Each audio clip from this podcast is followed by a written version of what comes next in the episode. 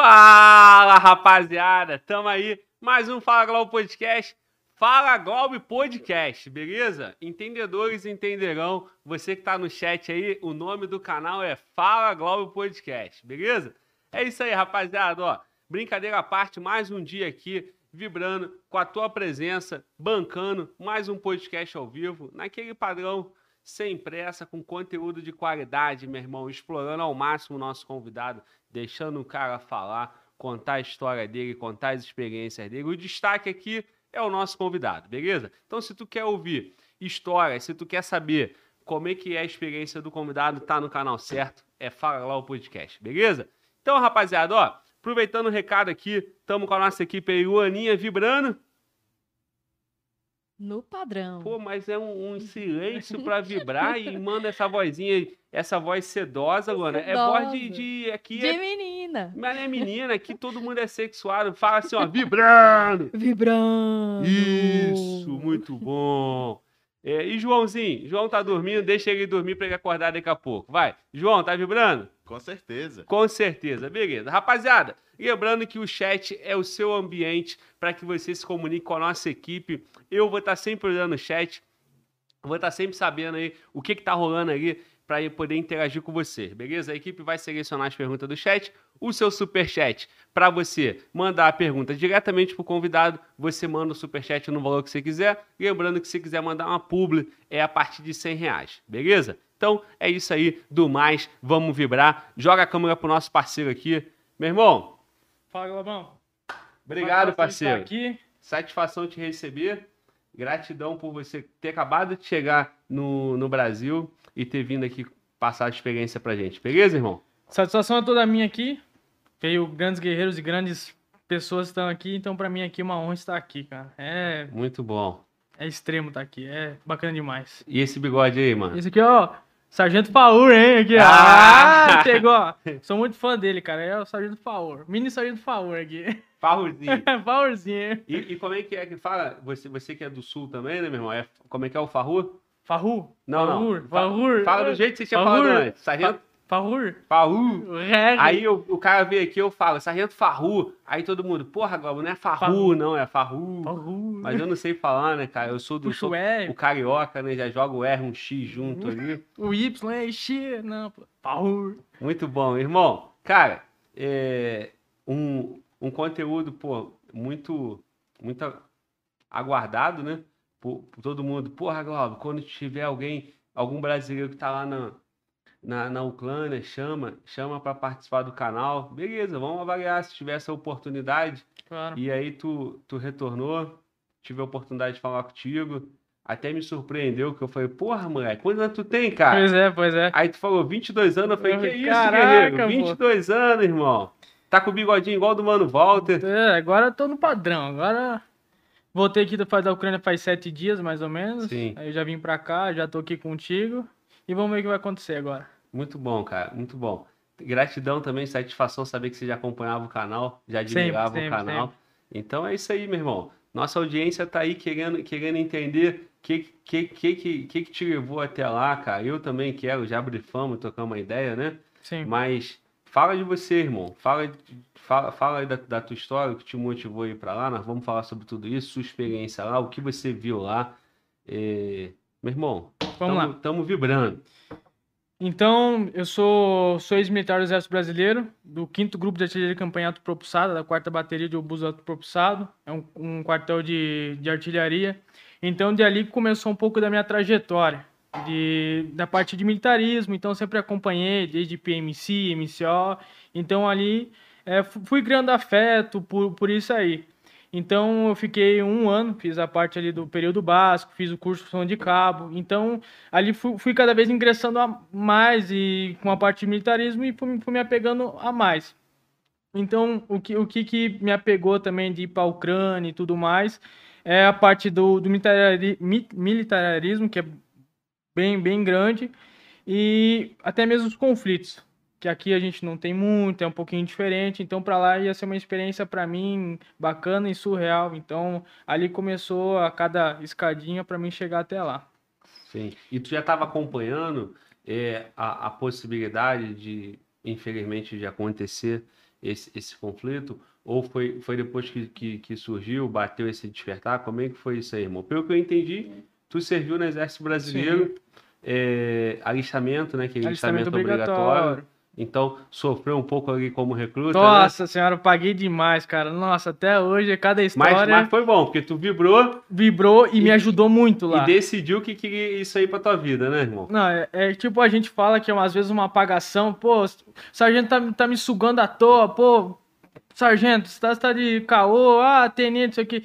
Mas lá, tipo, na guerra, a gente fica brincando, mas me ajudou a, pa- em questão de partir do frio, da fome, da, entre outras coisas, cara. O exército, sim, o treinamento, sim, do exército me ajudou em N situações lá. N situações que o treinamento foi essencial. Ainda mais no curso som de cabo que eu passei muito frio, e lá eu passei muito frio também. Então, questão de fome, você se adequar à temperatura, a você se bisurar, se auto-bisurar, pô, tem que ajustar equipamento e tal. Então, isso me ajudou muito lá. Sim. Então, foi N coisas que o Exército Brasileiro me ajudou muito lá.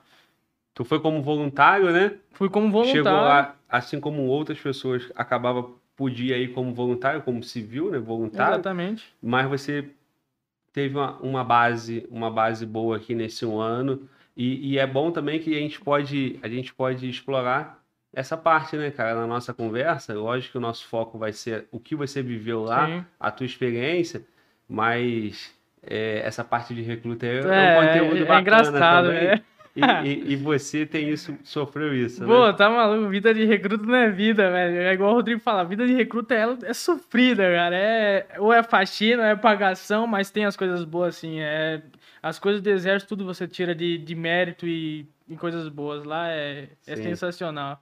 E aí, meu irmão, aí tu, tu, depois dessa passagem no exército, você decidiu que tu queria isso pra tua vida. Sim, exatamente. Mas, vamos pôr assim, nem tudo são flores. Aí pra, você, pra mim sair, vamos pôr, ah, sair do exército.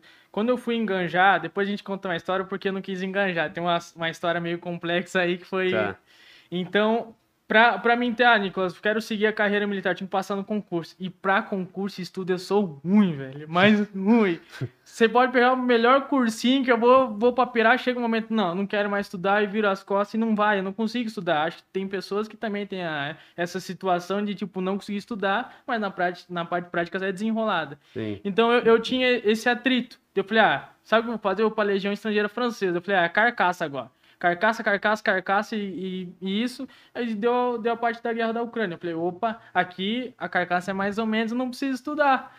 Então, eu acho que seria até mais fácil. Daí tem a parte da, da, da guerra, o porquê eu fui. Então tem um, um porém também atrás disso daí. Sim, sim. Beleza, irmão. Aí então tu, com essa experiência aí do, do exército, essa tua determinação e disposição pra, pra ralar, Sim.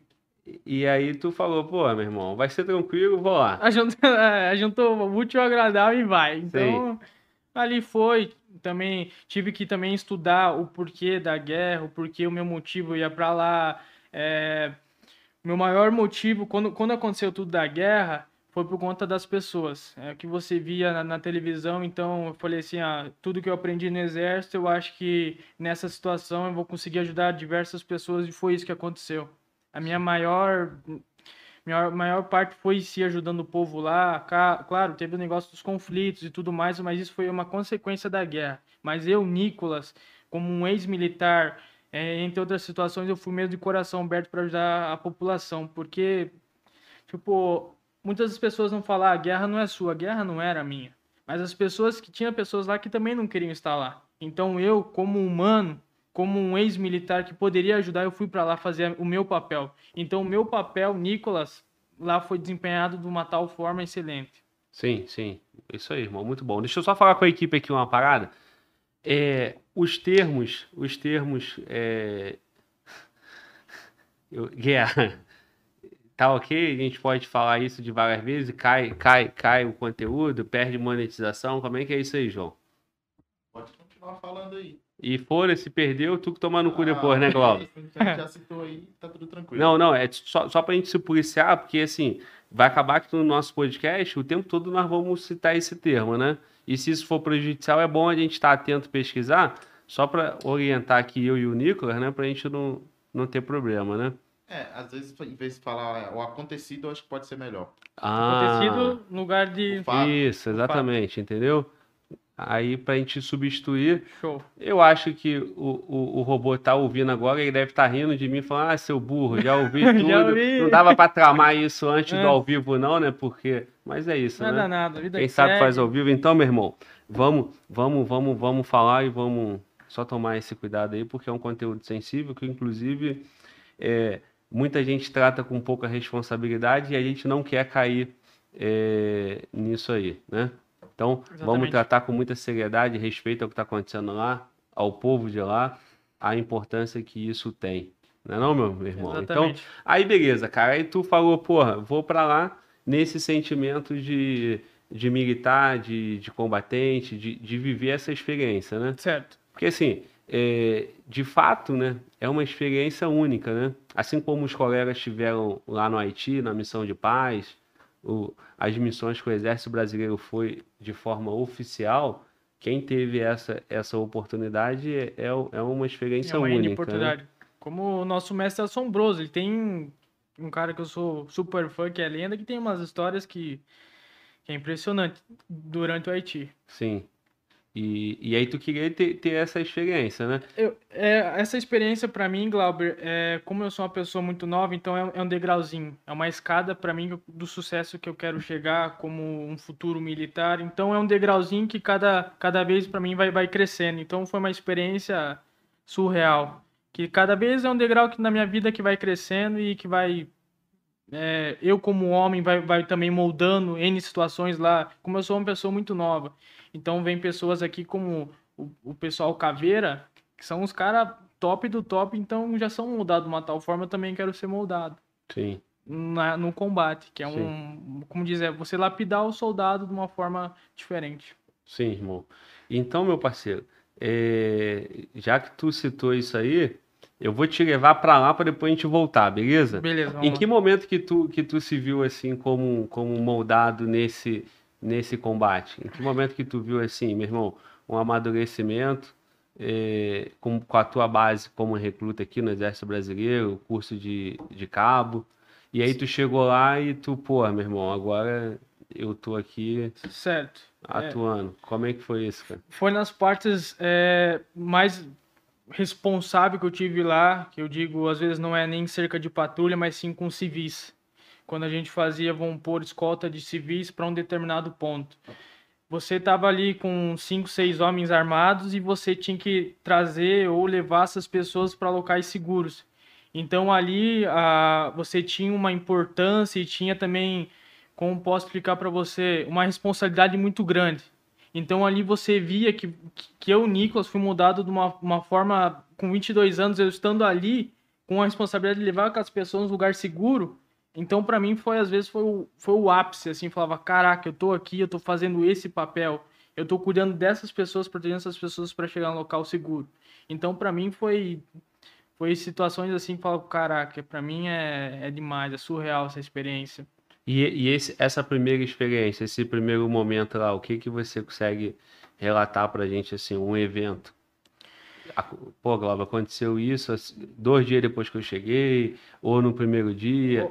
Qual foi a tua primeira, a tua primeira sensação, assim, de, guerra. experiência desse relato, exatamente, do que tu viveu lá? A, a, a primeira o negócio que, que eu vivi, que eu falei que tô em guerra, foi a não, não em combate, não em patrulha, foi o primeiro é, toque de ataque aéreo, quando eu cheguei em Lviv. Eu tava comendo normal, com várias pessoas, e deu toque aéreo e começou aquela correria. Eu fiquei assim, caraca, eu tô na guerra, irmão. Aí, tipo, vem um filme na tua cabeça. Aí tu começa a mudar as situações, você, você perde aquela tua imaginação, a, a guerra na, na televisão de uma forma, você tá nela, é totalmente diferente. Então ali começa um- uma situação que começa a mudar a tua mente, só por causa de um toque de sirene aéreo. Então, e ali você vai se acostumando depois com o tempo, tudo que você passa, e assim vai, vai mudando.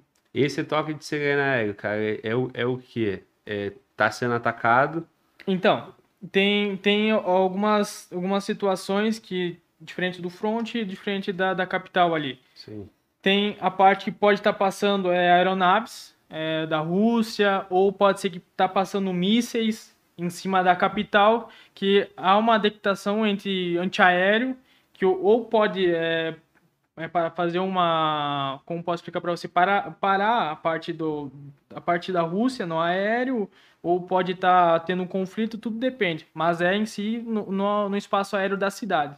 Sim. Então isso acontece. No front já não tem. No front é bum, bum, bum e não tem aéreo. É a, a sirene, né? Sim. É mais- bem mais complexo. Tá. E aí, nesse momento aí, tu tava lá e, e tocou, tu tava nesse primeiro momento ainda como civil, ou você já tava como, listado como civil, lá? como civil. Sim. Normal. Civilzão, comendo ali normal e começou aquela muvuca assim. E é, é interessante que eles fecham tudo. Nada fica aberto, todo mundo se isola. Eu não sei pra onde for, porque eu não sabia é, pra onde eu ia. Então, meu primeiro dia, eu falei, caraca, onde eu vou? Eu lá, peguei um Uber, fui correndo pro hotel. Isso que eu ia falar, o que que tu fez? É, eu falei, pô, vou pegar um carro, vou, vou sair daqui, vou, ficar fazendo o que na rua? Eles fecham tudo, tudo, tudo, tudo. Então é bem, é bem complexo, assim, primeiro, assim, o cara tá lá e fica, caraca.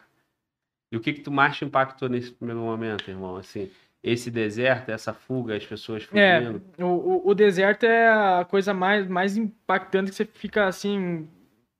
Pô, é uma capital, pô, é uma cidade muito grande, dá o Altaquero para tudo. Parece, só falta rolar, sabe aqueles desenho do pica-pau que rola o feno? Só, só rolar o feno que parece igual que lá. Então é algo complexo para nossa realidade, entendeu? Isso que Sim. é complicado. Sim. É, Cara, então vamos lá. Você, você já você falou que nesse primeiro momento você estava ainda como, Civil. como civil, né? Em que momento, a partir daí, você ainda tinha dúvida se você iria se alistar e iria combater? Ou você era só o, momento entre você você conseguir se alistar e, e começar a ser de fato um voluntário combatente? Um voluntário, certo. Quando, a minha saída da, pra, de- do Brasil para lá foi, foi uma saída já pensando na Legião Estrangeira da Ucrânia, que agora tem a Legião ali que está recrutando o pessoal. Então, meu pensamento era para isso. Mas quando eu cheguei em, em Lviv, eu tive um contato com uma pessoa que eu consegui entrar num batalhão que era uma força auxiliar do exército. Então ali teve uma mudança de fatores. Então é, essa teve essa, essa mudança que ali já fui meio que um caminho andado já para mim quando eu estava na, na, em Lviv. Sim. Porque também, como eu tenho que explicar para todo mundo, para você entrar hoje é, em qualquer força auxiliar, na legião estrangeira da Ucrânia, é obrigatório você falar inglês sim. Porque você não consegue se comunicar. Tipo, ah, vai falar por mini- mímica? Ucraniano não tem como a gente entender. Russo, menos ainda. Então é obrigatório você falar inglês. As pessoas falam, ah, não precisa falar inglês. Precisa sim. E precisa porque eu sou prova viva, porque eu, eu passei por situações assim e eu precisava utilizar o inglês. Então é necessário o inglês sim. Sim. É, meu irmão, é, quando você, quando você decide ir para lá e quando você decide ir para falar, tava na tua cabeça já que tu para onde você tava indo? Tu tinha dimensão e tu tinha dimensão assim da, da tua da- do teu papel lá. O que que eu quero te, te indagar, cara? É, muita gente quando começou, rolou essas conversas que tu acabou de citar sobre legião estrangeira. Uhum. Aí falaram que, que pagariam não sei quantos mil Mil, dólares e, e tal, né? E, e aí começou a ter alguma veiculação nas redes sociais de brasileiros lá. Lá, sim.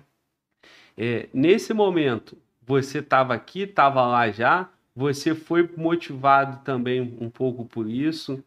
é, e eu também vi muita crítica nesse ponto, Sim. né? De pessoas que não, não entendiam o sentido do que estava acontecendo ali e que ia para lá para pagar embuste, tirar foto, Sim. aparecer e voltar. Tu, tu, tu, tu foi, tu não temeu ser taxado por isso depois? Então, vamos lá. É, o- o- aqueles brasileiros que estavam lá na Legião, é, em momento algum eu estava com eles. Eu fui depois que eles. É, eu, eu até foi engraçado na minha cidade, que é no, em Vitorino, Paraná, porque eles falaram que eu não estava na Ucrânia, porque eu não tirava foto, entendeu? Eu tava lá, ah, Nico, você não tá na Ucrânia. Eu tive que fazer um vídeo na, na Praça da Independência para provar que eu tava lá, porque eu, eu tava fazendo algumas ah, missões. é, algumas é, missões pequenas em, em volta ali da capital, porque eu fui para a capital quando ela estava já cercada pelos russos. Então eu fazia algumas missões, mas ninguém sabia que eu estava lá. Então, essa é a resposta por conta de, de localização é, e tudo mais, e fotos. Dos brasileiros deu por conta de falar que localização eles mandaram, que teve aquela explosão na base da Legião da Ucrânia, mas isso aí também Isso foi. Aconteceu de fato? Aconte- Aconteceu da base, é, ela foi atingida ali, mas há, há relatos que o que aconteceu, que tinha pessoas infiltradas ali, não foi pelos brasileiros. Ah, muitas pessoas colocam, ah, foi os brasileiros, mas não foi os brasileiros, porque lá tinha é, canadense, ucraniano, tinha diversas nacionalidades, porque tem que ser o brasileiro em si. Sim. E já tava aquela rixa lá de um pouco de governo, então... É um pouco lá. também do- das nossas críticas do, do complexo de vira-lata, né? De botar toda É. a culpa e depreciar o brasileiro. O brasileiro. Primeira coisa que fala, ah, o brasileiro fanfarrão foi lá só pra aparecer, É maluco, marcou é a louco. localização e aí prejudicou a base, foi bombardeada. Então, assim, tu tá dizendo que não tem. Não, não, não, não tem nada a ver.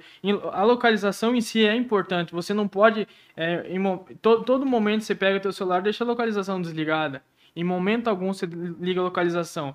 Mas no fato que a pessoa fala, ah, não sei o que, localização, não. Ah, você pode sim tirar foto com o teu celular. N- Não tem um problema, mas desde que você, ah, tirou a foto, mudou de localização, tá em outra localização, três, quatro dias você posta a foto, sem problema algum. Isso não, isso não vai a culpa dele, não. Isso não é a culpa dele. Então, mais ali foi ah, o pessoal em cima dos brasileiros, tal, tal, tal, tal, mas não, a, não, a culpa não é deles. Sim. E aí, meu irmão, aí, aí vamos lá, continuando. Aí tu falou que, que tu tinha dimensão dessa crítica, né? Sim. E, e, e você tinha uma postura diferente que tu, então, as pessoas duvidavam de você porque tu não pagava o Exatamente. É, é. Tu é, não tirava as fotos. E, tu- isso que eu achei engraçado. Aí eu tive que pegar, fiz um vídeo simples. Ah, falei, ah, aqui o pessoal falou que eu não tava aqui na, na Ucrânia, fiz um videozinho simples, postei no Instagram. O pessoal meio que acreditava, porque falava que eu tava, tipo, em casa, postando foto, que eu tava escondido. Falei, caraca, velho, isso é meio falta de nexo ficar em casa escondido postando foto. Sim. Então, peguei, fiz um vídeo simples, e ali, tipo, ia pra uma, uma, uma operação, ia fazer uma patrulha, não sei o que, eu postava uma fotinha, mas como eu te falei, três, quatro dias depois. Não há problema de você tirar uma foto três, quatro dias depois e postar. Não tem problema. Mas desde que, tipo, você não pague o embuste errado. Outra coisa, você dizer que você teve muitos casos que eu, que eu fiquei até meio que, que né, nervoso, estressado, porque os caras chegavam lá, falavam que era militar FE da Ucrânia, mas não eram nada. As pessoas têm dimensão do que é a palavra forças especiais, o que esses caras ralam para esse curso, para o cara chegar lá no Ucrânia e dizer que ele é forças especiais. Então, teve brasileiros que falou que era forças especiais da Ucrânia. Isso sim, teve. Isso foi um negócio que eu fiquei meio pé da vida. Isso sim ac- aconteceu.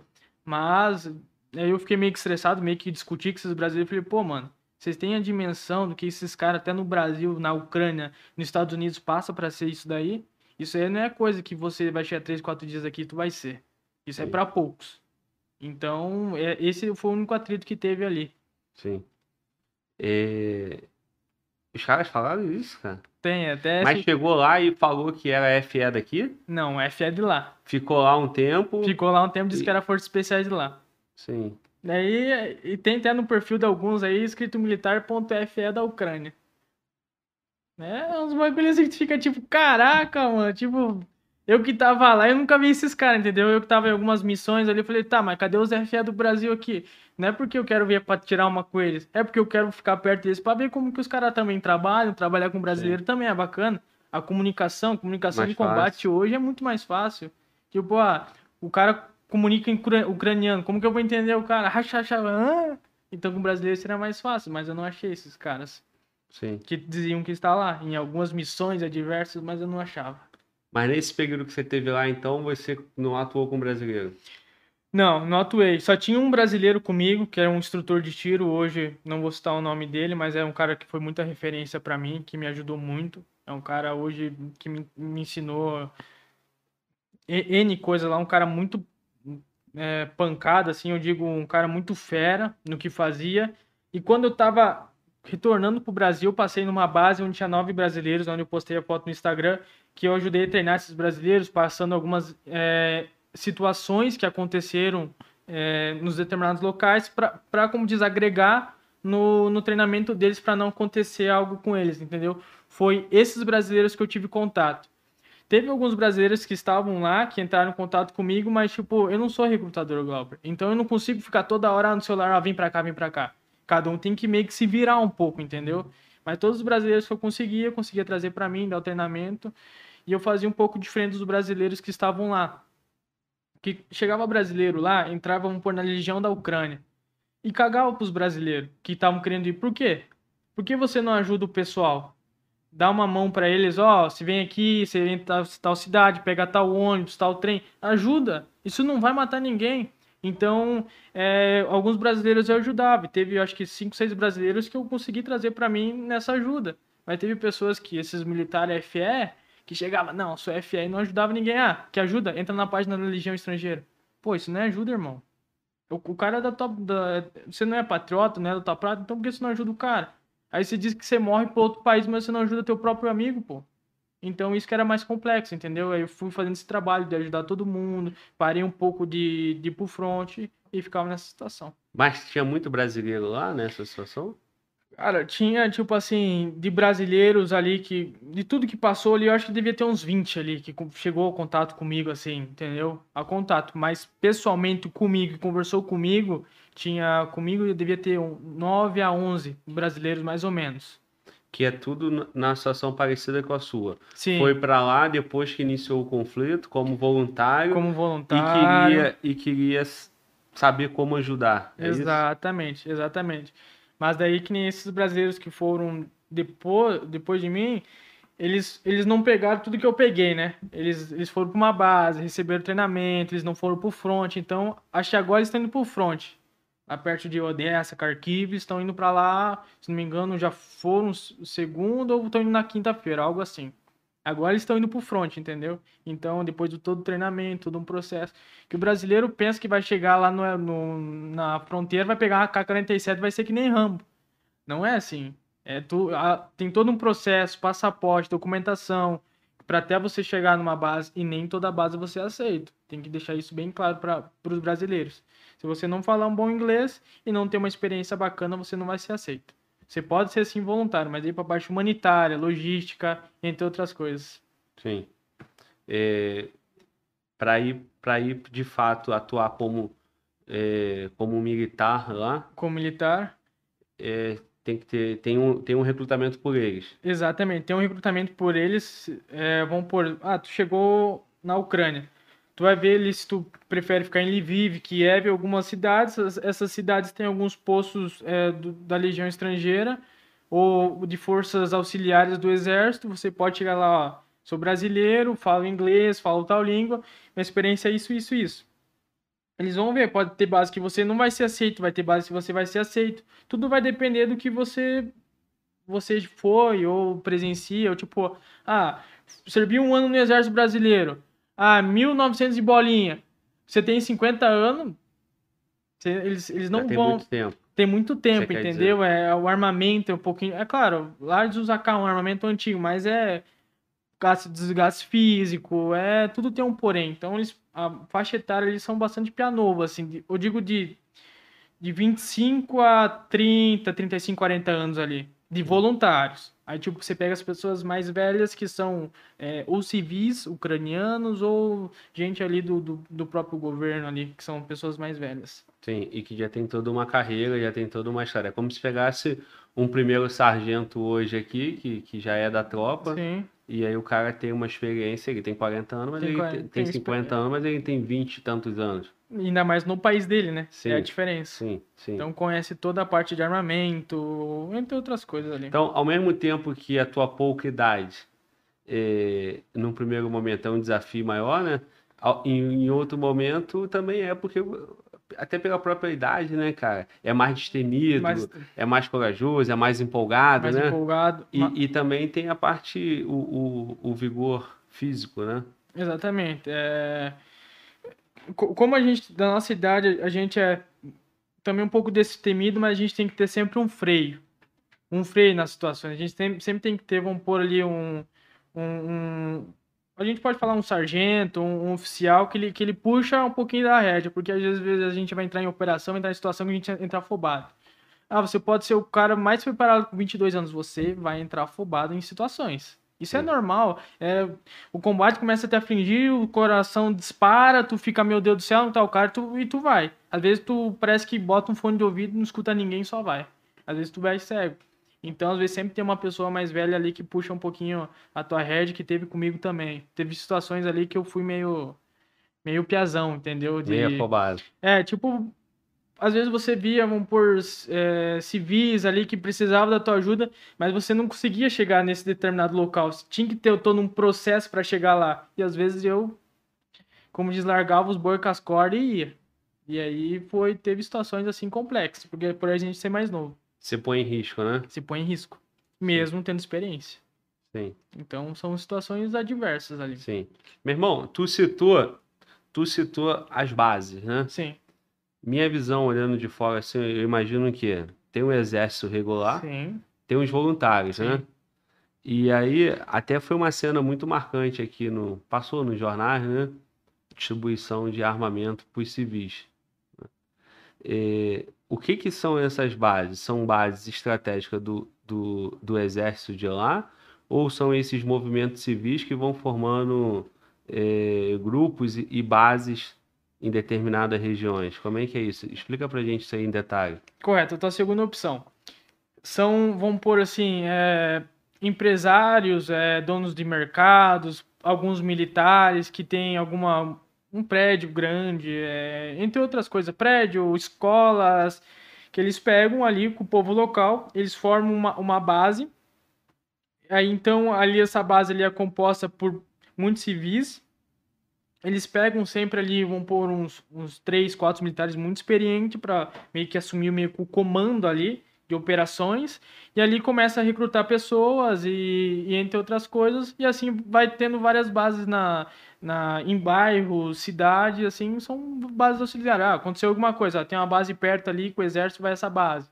Ah, essa base formou 100 civis, estão prontos pronto para ir pro front. Aí avisa o comando do exército, ó, comando do exército, tem essa base, tal, tal, tal, tem 100 civis aqui preparados, treinados, vão para tal lugar pro front. Então, assim, vai distribuindo. Então, esses civis que treinam em base, ou eles fazem a defesa do território ali em, em Kiev, ou em Lviv, ou entre outras partes, ou eles vão pro front, que agora que é aquela linha que está acontecendo ali no leste. E assim vai sendo feito. Sim. E aí a, a, a entrada, então, de todos os voluntários são na base, né? Só na base. Que é o exército civil. É, como se fosse uma. voluntários. exa- exatamente. Pra você hoje entrar no, no exército, hoje, como, como eu entrei, como até te mostrei o documento, que é um documento federal, é um pouco mais complexo. Então você tem que ter uma credibilidade, ter um nome, ter participado de algumas coisas para você ter um documento ali, entendeu? Então é um processo um pouco a mais. E isso você conseguiu. Isso eu consegui. E os outros brasileiros que estão lá não, Não, ainda não, necessariamente. não conseguiram. Só, só tem eu e ma- mais esse outro instrutor que eu te falei que, que tem esse documento é, federal ali de brasileiros, que hoje Sim. até eu sei. Sim. Pessoas da legião estrangeira não, não tiveram ainda. Tá. Então fala pra gente, cara, como é que foi isso? Tu chegou lá, aí você se alistou nessa base, e depois dessa base você, você foi credenciado a, a esse, incorporado a esse exército oficial? Como é que é isso? Então, eu, eu cheguei, eu cheguei lá em Lviv, onde que deu o primeiro ataque aéreo, de, Lviv- eu fui pra Kiev. Eu fui já pra boca do dragão mesmo, porque eu já tava empolgado. Não, quero ir pra guerra, então eh, Kiev tava cercado. Cheguei com esse, com esse instrutor, fui para uma base auxiliar, que nem ele estava numa base, base auxiliar, como te falo, de civil. Ele passava treinamento e tudo mais, eu, eu ajudava ele. E ali aconteceu N coisas que a gente trocou de base. E quando a gente trocou de base, a gente teve alguns contratos, algumas coisas que ali a gente conseguiu o nosso documento federal ali, que a gente foi fazer um, um, um serviço, umas missões um pouco mais complexas. E ali a gente conseguiu ter esse documento. Mas o, o que que é essas... Eu, que, eu quero tirar de, de você, irmão, essa experiência que tu teve ali. O que que diferenciou dessa base para poder Então, mostrar assim, como é que foi? Pode falar pra gente, assim, dentro do que você sentiu à vontade, esse passo a passo. Pô, Globo, cheguei lá no terceiro dia, aconteceu isso, aquilo, e aí depois, entendeu? O que, que mudou para você em relação ao combate, equipamento, posicionamento estratégico, depois que você saiu de uma, de uma, de uma simples base para uma outra função? Então vamos lá. Qu- qu- Quando eu estava na base, que era uma base auxiliar, é- era uma base que ficava mais em prol ali da, da capital. Da capital ali eu digo de Kiev, era uma base um pouquinho mais estratégica que cuidava dali. Então a, a gente foi ficando naquela base ali, aconteceu é, as situações eles não, não, estavam indo pro front, diretamente pro front. Então a gente começou a treinar, treinar. Eles aconteceu uma ali com o comando, um desentendimento de parte de treinamento e tudo mais, que a gente recebeu a proposta para ir para outra base. E quando a gente chegou nessa outra base, era pessoas que estavam indo direto pro front. E como a gente já chegou com encargo de experiência já de outra base, de treinamento, então a gente já era pessoas mais capacitadas, não era simples civis e voluntários. Então ali a gente foi, foi mandado para a missão em front, que era a missão em Kramatorsk. Então quando a gente foi para essa missão, que é uma missão mais complexa, entre, entre situações civis e tudo mais, a gente conseguiu dar, dar credibilidade ao comando que a gente era pessoas aptas a atuar naquela situação e também com isso, é, em forma de reconhecimento, eles deram esse documento para a gente. De uma simples base normal, tradicional da capital, que é onde fazia serviços é, de segurança na parte da, de Kiev, entre outros pontos, a gente foi para uma base onde ia para front, é, com missões mais de risco e mais complexas. E foi com o reconhecimento da base que deram o- a carteirinha federal para a gente. A diferença é que numa você estava numa posição de defesa, Defesa, uma base naquele território ali. exatamente. Um grupo é, posicionado de forma de defender um, um vilarejo, a tal local, coisa, aquele exatamente. determinado local. Aí depois de um tempo nessa experiência, aí você já foi para uma, uma, uma função de infantaria, artilharia, alguma Exatamente. coisa assim?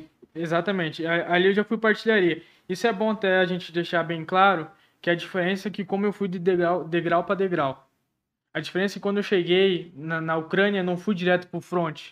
Como uma pessoa, ah, não sei o que, eu vou pegar uma arma e vou pro front. Não é assim. Então você tem que ter um degrau por degrau. Você tem que chegar numa base, aprender como é as coisas. Depois você aprende com pessoas de lá, como é o frio, como é se adaptar lá. Ali você vai pro front, vai para missões diferentes. Então, para mostrar também pra galera que não é mil flores lá. De você pegar uma arma e sair correndo, tal, tal, tal, tal. Não. É negócio o buraco mais embaixo. E, e isso foi rápido, de certa forma, né? Foi muito rápido. De quanto tempo tu, tu, tu foi para uma base para depois mudar para outra e ir pro front? Questão de Três meses. Desculpa, três meses não, três semanas. três semanas. Três semanas para mim foi muito rápido, mas essas três semanas foram três semanas que a gente vive cada dia um dia. Não existe a gente não programa um dia. Então foi dias intensos, entendeu? Cada dia um treinamento, cada dia é, treinando, estudando, é, vendo um- o que eles estão fazendo de errado, que eu posso agir ali. Então foi foi situações de, de muito é, desempenho para chegar nesse ponto. Você quer dizer que três meses é, numa situação regular é uma coisa, três meses numa situação de conflito Totalmente em diferente. outro país com, com, com, com, com falta de material humano, quem, quem se destaca ali acaba tendo Exatamente. Porque lá, lá a diferença é que, que se você mostra serviço, o teu serviço, eles vão te dar um mérito do teu serviço. Lá não adianta você pagar de, de acochambrado, se é acochambrão. Lá você vai se lascar. Então, ou você mostra serviço que você vai ser recompensado, se você é acochambrado, tu vai, tu vai pra casa. Simplesmente assim. E aí, o que, que é esse front, cara, que tu falou? Aí depois foi pro front. Então vamos lá. O, front agora a gente tá ali na parte de Kharkiv, Odessa, Mariupol, eh, naquela região. Eu tava em Kramatorsk, é no meio de Kharkiv e Odessa. E a gente tava numa situação ali que a gente tava impondo ali uma linha eh, de defesa para não deixar o avanço russo. Depois de toda aquela manobra que eles fizeram. Então a gente fazia a segurança para eles não avançar mais e ali a gente manter aquela linha para começar a recuperar território mas a gente pensa algo, mas não é como a gente sempre pensa. Então o que acontece? Ele- Eles começaram a forçar muito Mariupol. Mariupol é onde está Azovstar, que é um batalhão de Azov que tem lá há muito tempo, tá, acho que está desde 2014 naquele local ali, que é perto da Crimeia, onde, onde a Rússia já fixou e tudo mais. Então a gente ficava ali segurando toda a parte russa, artilharia, que foi algo bem complexo para a gente, porque uma chuva de artilharia não é legal. Então a gente segurava, segurava, fazia algumas missões de reconhecimento, é, conseguia às vezes pegar ou abater algum blindado que, que por acaso eles. Os russos, tipo assim, eles não são as pessoas mais inteligentes, eles dão brecha no combate. Então a gente nessas brechas de combate ia pegando e ia segurando. Mas nesses últimos momentos a gente não estava conseguindo segurar porque a chuva de artilharia era muito grande. Então teve N, N situações ali bem complexas. O que que tu consegue citar pra gente? Então- O que, que, que são é, uma situação complexa dessa? A situação mais complexa também para a gente é a artilharia durante a madrugada. A artilharia durante a madrugada, eles também atacam por conta do medo. Porque de dia, se você atacar é, qualquer base, qualquer cidade, de dia é complexo, mas é tranquilo. Você tá vendo, você sabe de onde tá vindo. E chegava, vamos pôr ali de madrugada, às duas, três horas da manhã, você só escutava é, como se fosse um assobio e começava a cair as bombas. E você nunca sabia onde estava. Sendo assim, de- de- desse fogo de artilharia tão grande durante a, a madrugada, que a nossa base a gente dormia cada um em um cômodo. Se caso é, uma bomba caísse na casa, infelizmente um só morria. Não morria, vamos pôr a tropa inteira, como é nessas bases convencionais, que tipo tem um alojamento e dorme 50. Todo mundo junto. Exatamente, a gente já não tinha isso. E na nossa base, mesmo que, vamos pôr assim, é, não sofresse de artilharia, se qualquer pessoa tentasse entrar na nossa base, cada um tinha, vamos pôr, um ponto que a gente tinha, é, não dava fogo amigo e qualquer pessoa que entrasse ali poderia tomar, entendeu? Então Sim. ali para nós é o mais complexo era artilharia, porque você não dorme. E hoje a artilharia ela te deixa um peso na consciência muito grande. Tipo, às vezes eu acordo hoje assustado por conta de bomba. Eu penso que tá caindo bomba e, a, e aquele negócio automático, cadê meu equipamento? Porque eu dormia com meu equipamento do lado da minha casa do lado. Aconteceu a artilharia de perto, a gente pensava que destruía algo. E quando a artilharia tá muito perto de você, eles estão vindo muito perto. Então tem essas situações que você acordava 3, 4 horas da manhã afobado, cadê minha arma, cadê meu equipamento e vamos lá. E já aconteceu alguma situação dessa, assim, de você de você ser surpreendido não por artilharia, mas por infantaria da, do teu grupo lá? Você falou assim, poderia acontecer artilharia e também poderia chegar alguém ali, né? Sim, A diferença é que nesse contexto você não tem contato próximo, né? exatamente. O cenário ali não é igual uma incursão numa Incursão, comunidade, no Rio de comunidade, Janeiro. Exatamente. Não é, não é contato, infantaria, É. homem ali, homem a homem. É, é, é, é bem complexa, é, totalmente diferente um contato como o pessoal do BOP, que, que são os caras muito fera, o BOP do, do Rio de Janeiro hoje, que faz essa, essas patrulhas em comunidade ali. Então, o nosso é totalmente diferente, um, uma artilharia. Então, voltando ao assunto, a, a parte mais complexa que a gente teve foi numa noite de quinta para sexta-feira que, que um, um russo usou uma Rocket. O Rocket é diferente do, dos Javelins, é, NLO, que são antitanque. É, o, o Rocket ele é um pouquinho menor que você pode lançar é, em locais próximos. E deu 3, 4 horas da manhã eles estavam lançando o Rocket muito perto, então a gente já saiu afobado. Mas a gente viu 3, 4 russos, mas não, não tem o que você fazer, Glauco, porque 500, 600 metros é, é complexo você ter um combate, ainda mais noturno. Então você deixa, depois você volta, vai lá, faz reconhecimento do perímetro, vê o que aconteceu, depois começa a trabalhar, tá, onde foi o erro, por onde passar. Então você começa a fazer essa- essas situações. Aí você olha onde tá a tua base, aí você começa a ver.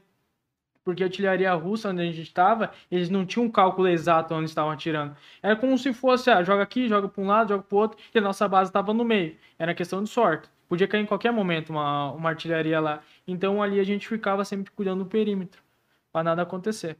Mas durante a noite, graças a Deus, nada de, de dar de cara com, com a infantaria russa.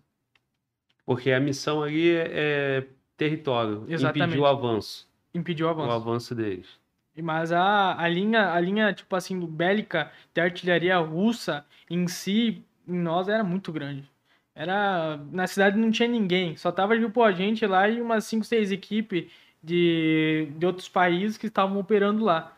Então era só a gente e, Deus, Deus por nós ali. Caiu na nossa base, destruiu nossa base, tinha que achar algum veículo e sair correndo. Porque ali, se caso eles podem pegar, flanquear ou ir pelas costas ali, não tinha o que fazer. Era tipo, era só a gente ali, algum comando e apenas isso. Não tinha mais. Isso que eu ia te perguntar. é, o cenário é, é o quê? É uma cidade abandonada Totalmente abandonado. e, e, e, um- e uma equipe, uma quantidade né, de, de combatentes ali impedindo o avanço, avanço. Do, do, do oponente lá, do inimigo. Exatamente.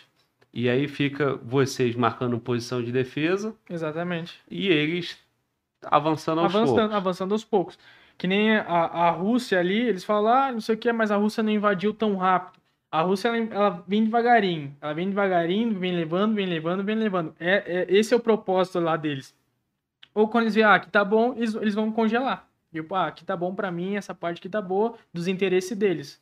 A gen- a gente, os interesses mudam toda hora. Viu que eles uma hora eles estavam na capital, aí fizeram a manobra pro leste. Então a gente não sabe os interesses deles. A nossa posição era ficar ali e aguentar a bronca. E a gente fez isso. Aguentou a bronca toda hora, o que tinha que aguentar. Mas tinha momentos ali, situações ali que a, que, que a situação apertava. Tipo, Às vezes por falta de equipamento. Eu digo equipamento entre anticarros, que, que faltava também, né, Glauber? A gente. A K, teve pessoas aí que falaram que parou a K-47 é blindado. Queria saber quem, quem parou um blindado com a K-47, que você não consegue parar um blindado. Um, eu digo um blindado, um, um tanque. Às vezes as pessoas ah, pensam que blindado é, é igual o caveirão no BOP. Não, blindado é, como as pessoas falam, um tanque de guerra. Você não consegue parar. Sim. É muito complexo. Então faltava algumas coisas. Tu falou de congelar. Congelar o quê? É, é eles avançarem Avançar, e chegar ali. Chegou até esse território aqui. Tô- o cara tá aqui, Sim. veio aqui, ganhou daqui pra trás, congela. Congela. Aí eles formam base ali forma também. um base ali, um, um, um posto avançado, fez um Daqui posto pra cá é território dele. Exatamente. Aí o que, que você podia fazer? Eles congelaram essa parte, vocês- depende da tua missão, você podia fazer uma missão de sabotagem, chegar nessa base e detonar tudo. Isso aí era a parte mais legal. era detonar. Mas aconteceu isso? Aconteceu. Pontes, você pode ter relato de pontes, trilho de trem. O, o, o que a gente poderia fazer que ia, na, na nossa situação em poucos, a nossa diferença era a logística deles, entendeu? A é, como diz, a gente tinha que é, efetuar é, diversas missões em, em, logística deles. Parar a logística deles, porque se eu paro a logística deles, eu paro eles. Se a logística deles continua, eles Sim. vão continuar. Então a gente tentava sempre ir na logística deles. E em algumas situações a missão foi, foi concluída com êxito. E aí é- são as estratégias que, que vai acontecendo. Pelo que você está falando, você citou poucos, então o efetivo ucraniano sempre em muito em muita desvantagem numérica. Sim, é, eu, eu operava com um, um do Azerbaijão e três, dois americanos, um da Láctiva. A nossa base era só, só com isso. Cinco caras. Exatamente. E tinha o- outros países, que eu não vou citar, por conta de, de sigilo deles, que tinha também, são bases com poucos, e, e os ucranianos muito ficavam em trincheiras, front, front eu digo assim, o front é um pouquinho mais avançado que a gente, entendeu? Então eles faziam eh, essas situações. Tá. É, Equipes de cinco aqui, equipes de cinco em outras posições. E o exército regular ucraniano? Tava como? O, o exército regular, eles sempre, eles sempre estavam mais em artilharia, artilharia, logística e, e tudo mais, entendeu? Então, é, assim eles iam utilizando a parte também aero. Então, essa parte o, o exército regular da, da Ucrânia utilizava bastante. Sim. E que mais? Eles, parte de, de mé- médicos e outra coisa, era tudo, tudo com a parte da, do exército regular. Beleza, irmão. Meu irmão, olha só. Vamos fazer o seguinte, parceiro. É, vamos falar dessa tua ida pra lá. Vamos falar, até porque assim, é, a gente quer, meu irmão, a gente quer aproveitar essa oportunidade que você teve lá. Foram dois meses. Dois meses. Então, quem tá em casa às vezes pode fazer uma leitura equivocada de, pô, o cara foi pra lá, ficou só dois meses e voltou. Sim, Eu nunca fui e nunca fiquei dois meses num ambiente de guerra. sim. Então, se tu ficou um dia, eu já respeito. Porque eu não fiquei nenhum, certo? certo, certo. Então, lá. assim, irmão, mas aí também ao mesmo ponto, a gen- e, e eu gosto da tua postura, que você tem a humildade de, de, de não ficar celebrando isso como se fosse um feito foda, ai, Ah. que foda, eu sou o cara, fui lá na, na parada, e, e, e também de saber o seguinte, cara, eu fui lá, vi, fiz a minha parte, voltei, né? Tenho meu sonho de estar de tá, de tá no exército, né? Que nem tu falou pra mim, né? Exército, virar Do- caveira igual esses caras que vêm aqui é Em- surreal. Então, irmão, então assim, outros colegas, por exemplo, é, eu entrevistei o Gabriel Lotti. O Gabriel Lotti é um camarada muito bom da Core, policial civil do Rio, é sniper lá, e ele ficou cinco anos na Legião Estrangeira. Então, a vida tem vários contornos, né? Exatamente. Quando o cara é determinado e quando o cara tem essa querência, meu irmão, só depende de você, né, Tem irmão? que fazer por merecer, tu tem que correr atrás. E assim, eu vejo em você, cara, um camarada que viveu dois meses num ambiente onde eu não vivi e eu não conheço outra pessoa que tem pra contar essa experiência pra gente, Sim. entendeu? Então, meu irmão, mas ao mesmo tempo eu não quero aqui te deixar numa posição onde você tem que ser o mega combatente da Não, parada. Tu não capaz. veio aqui pra isso, fica à vontade, irmão. É, E, e nem quero também que, pô, que a audiência, porra, meu irmão, como é que foi? Como é que tu fez? Quanto tu matou e tal, não sei o quê. Porque nós não estamos aqui para celebrar é, a guerra, né? Nós estamos aqui, pô, uma experiência única, cara. É, é um cara que tem o mérito de ser determinado, de ter a querência, de ter ido lá, de ter respeito com o povo de lá, de ter respeito com a situação.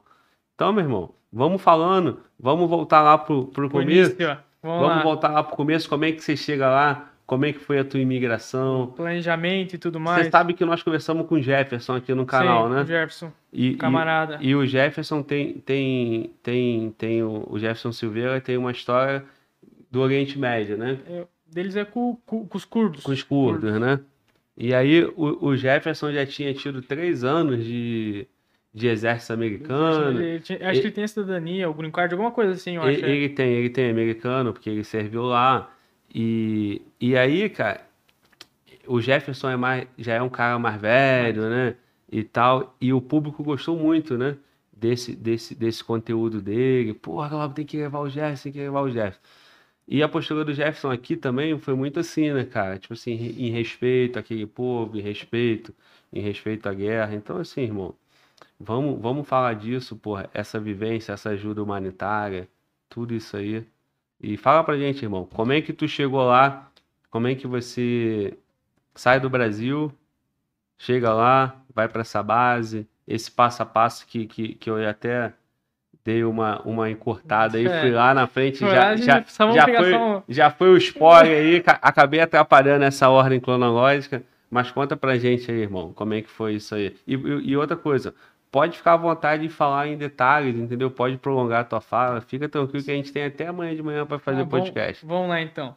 Então, então vamos começar pelo, pelo plane- planejamento, que eu acho que planejamento é a base de tudo. Se você Sim. não fazer um planejamento, tu vai chegar lá sem dinheiro e vai, e vai passar fome. Então eu fiz um planejamento é, de quantos meses eu queria passar e, e parte de comida e tudo mais, imigração. Então vamos lá, o que, que eu fiz? Eu peguei é, uma passagem que o que você pode fazer? Você pode pegar uma passagem é, de ida com volta cancelada. Aí vai, vai do combatente. Ah, porque volta, volta cancelada é mais barata.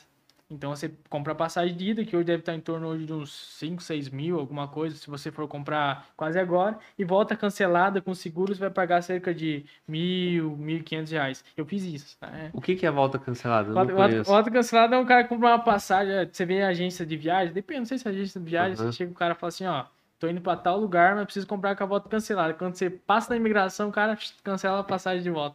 Ah, entendi. Só pra, só pra burlar a imigração. Só pra apresentar, Só pra apresentar. sim.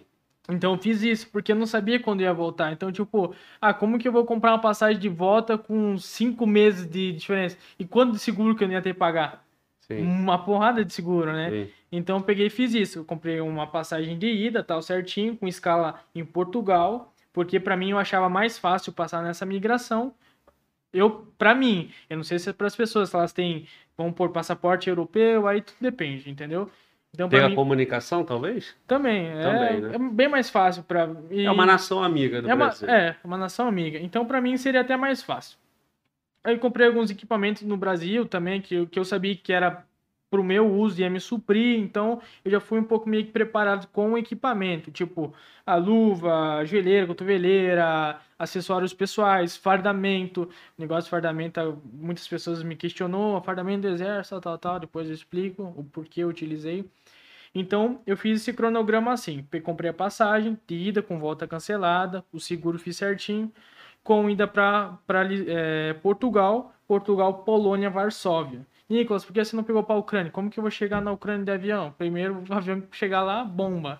Então, até na Polônia. Mas o espaço aéreo lá tá fechado? Fechado. Tá. Com- Só, lá só vai. é, pode estar com aviões militares ou aviões, de- vamos pôr. Eu não sei nem se. a- o- até mesmo o governo, vamos pôr, dos Estados Unidos, que quando vai para lá, eles param na Polônia e fazem uma escolta gigante até a capital. Até isso, eles, nem eles ousam passar no espaço aéreo ali, Sim. entendeu? É bem complexo. Então vamos lá, peguei e fiz, as- fiz a compra da- da- das passagens nesse determinado ponto, escala em Portugal, parada em Polônia. Nicolas, peguei, entrei lá, imigração. Ti- Tive que fazer os aqueles testes de PCR, sabe, de Covid e tudo mais. Cheguei na imigração, a mulher me perguntou, ah, o que, que você tá indo, tá indo fazer? Ah, tava indo pra Polônia, eu tinha meus- uma coisa que é interessante, o pessoal que é ex-militar, eles conseguem as alterações. Alterações são, tipo, todos os documentos, tudo que eles fizeram no exército, todas as missões, todos os cursos. Então isso é interessante para você apresentar lá, entendeu? Se apresenta lá e eu levei minha honra ao mérito. Aí quando cheguei na migração, a mulher falou: Ah, você vai fazer o quê? Ah, sou voluntário à Ucrânia. Então, tipo, ela me pediu meio, ah, prova que você vai fazer isso. Então ali eu mostrei todos os meus relatos militares que eu ia lá e tava indo de boa fé, entendeu? Isso eu passei na migração, tranquilo, peguei o voo até, até Polônia, em Varsóvia. Quando eu peguei em Varsóvia, desci em Varsóvia, peguei um ônibus de Varsóvia até Lviv. Então ali peguei um. fico- acho que eu fiquei um dia na, na Polônia. Fiquei um dia no hotel na Polônia. Que pra mim. ah, Cheguei de noite, é, fiquei um dia na Polônia, peguei um hotel, me habituei, comi lá, por causa do fuso horário, totalmente diferente do nosso, o clima, frio. Eu odeio frio, mas lá passei um frio lascado. Então me habituei e fui pra, fui pra, pra Ucrânia de ônibus até Lviv. Aí quando cheguei em Lviv, eu- decorreu lá do, do toque aéreo. Lá, quando eu cheguei em Lviv também foi bem complexo pra mim, porque eu parei num determinado um ponto que é na frente do metrô. E na frente do metrô instalou várias essas barracas de campanha com várias pessoas desabrigadas. Tipo, aquilo lá tu vê, tu se espanta. É tipo muita gente com fome. É... Cara, é- dá dó. É um povo assim que, tipo, não tem dinheiro, não tem pra onde ir, não consegue ir pra outro país. Por isso que eu, por isso que eu falo. Tem pessoas que não conseguem sair nem do próprio país. Então, por isso que é minha obrigação da minha missão em ajudar esse povo. Então, eu via coisa assim, falava assim: Meu, parece que eu tô no lugar que eu tinha que estar. Por esse povo. Então, eu vou fazer isso por esse povo. Nem que seja com o sacrifício da própria vida. Entendeu? Então, ali eu fui cada vez achando mais informações e, e ali foi indo. E daí, ah, como que você foi para Kiev? Aí você, na frente do metrô tem um trem. Você pega esse trem que dura cerca de 8 a 9 horas. Nesse trem também é, é bem complexo. Tu vai chegando em Kiev, esse trem tem como se fossem umas persianas. Eles abaixam todas as persianas do trem e desligam todas as luzes. Para caso não tenha ataque russo. Então esse trem entra dentro de Kiev tudo escuro. Você não vê nada. É bem breve. Mas o que que muda fazendo isso? Até mesmo por. É, como posso explicar assim? O, o trem, essas vias ferroviárias, porque se a, se a Rússia destruir uma via ferroviária de Lviv para Kiev, eles vão perder muito. E é muito importante via ferroviária hoje na Europa, porque lá passa muito alimento. Mas os russos não sabem? Isso Sabe, mas entendi. é isso que eu não entendo. Mas eles sabem, mas não. Sei. Até mesmo se eles destruírem, vão pensar, pô, o povo que tá indo embora, os caras estão destruindo o É, bagulho. até porque vai ser um ataque contra civil, né? Contra e esse civil. ataque contra civil, por mais que possa acontecer, ele é negado de todas as formas. né? Exatamente. Deixa eu te fazer uma pergunta. Da Polônia para a Ucrânia, como é que é isso aí? Tranquilo? Então, Como é que é o clima ali? Tá funcionando normal? É, Tem muita movimentação? Porque teve outras pessoas daqui, até jornalismo, teve o deputado lá que foi lá e falou merda lá. sim, sim. É, As pessoas estavam fazendo esse, esse translado Sim. com uma certa tranquilidade. Sim. Não tem aquele ambiente hostil de, de, de conflito, não, né? Não, não. Até, até na, na fronteira de- da Polônia, até você passa ali por uma migração, desculpe não, não ter lembrado, ali você passa uma migração. Nessa fronteira, quando você chega, vamos por, você cruza da Ucrânia para a Polônia, ali tem barracas de bombeiros voluntários que você chega ali, eles já te dão coberta, já te dão café, eles já te dão um chip de celular para você conseguir usar na Polônia. Então, tipo, você sai da Ucrânia, já tem tipo diversas pessoas te esperando para te abrigar, para te dar de comer. É um negócio assim, fica assim surreal. E são bombeiros voluntários de Portugal, de, de diversos países lá que estão para ajudar. E o translado entre Polônia e para a Ucrânia é um translado tranquilo, sem problemas, não tem conflito algum. Teve pessoas aí que algum relatos de alguns brasileiros foi sequestrado do meio desse caminho. Não falar que tinha grupos de PMC é, envolvidos, é, mas não tinha absolutamente nada, porque eu fiz esse trajeto, fiz sozinho. E foi tranquilo. E fui, fui tranquilo. Porque com eles vão acontecer só com eles. Não. Sim. Então tem N situações aí que pessoa, as pessoas falam e não é nada verdade. Sim. Aí tu foi pra Lviv? Lviv. Lviv é uma cidade próxima ali de. Próxima não, uns quadros, é mais próxima da fronteira. Que para mim eu tava mais seguro, porque as pessoas falavam que a base, quando eu ia militar na religião, é, era por ali, entendeu? Então, quando eu cheguei ali, foi, uma, foi a primeira cidade, porque se eu fosse direto para Kiev, que eles falavam, ah, Kiev tá cercada pelos russos, ninguém mais entra, tipo, faziam aquele, tipo, aquele merchan, sabe, nossa, que ninguém entra. Não, pô, não é assim não. Então, fui para ali e tal, Lviv, fui estudando minhas coisas e fui para Kiev. Entendeu? E essa base da, da legião estrangeira era onde? Se não me engano, era próximo de, de, de Lviv De ali. Lviv é, é 20, 20 Tá. km da fronteira. Eu não sabia Sim. onde que era, onde essa base foi destruída. Teve um brasileiro que tava lá, né? Eu não sei quem que é esse cara. E tu chegou aí, não? Não, não, não cheguei. Eu, como, como eu já tinha coisas mais, mais certas, né? Eu não ia pra algo indeciso. Então eu fui direto pro certo e fazer o meu papel que estava previsto. E, e essas coisas certas porque você se comunicava. Tinha algum grupo em Facebook? Como é que era isso? Porque, por exemplo, aí eu vou usar as experiências que eu já tive aqui, Sim. né, cara? Como eu te falei. Toda experiência, ela é válida. Com né? certeza. Tu foi pra lá, é uma experiência que eu, que eu não tenho, então eu vou ficar aqui na postura mesmo de quem tá com dúvida. Tá Vai, meu irmão, me fala mais. Então, meu irmão, olha só. Eu entrevistei dois camaradas que foram pra Legião Estrangeira, Sim. lá na França. E aí, os camaradas falaram, é um processo simples. Chegou lá em Paris, procura lá a lista, dá o documento, a partir de agora faz os testes e, e foi, Sim. entrou. É, e no caso do Jefferson Silveira, que foi o, o camarada que foi lá para para o Iraque, né? E depois entrou para a Síria.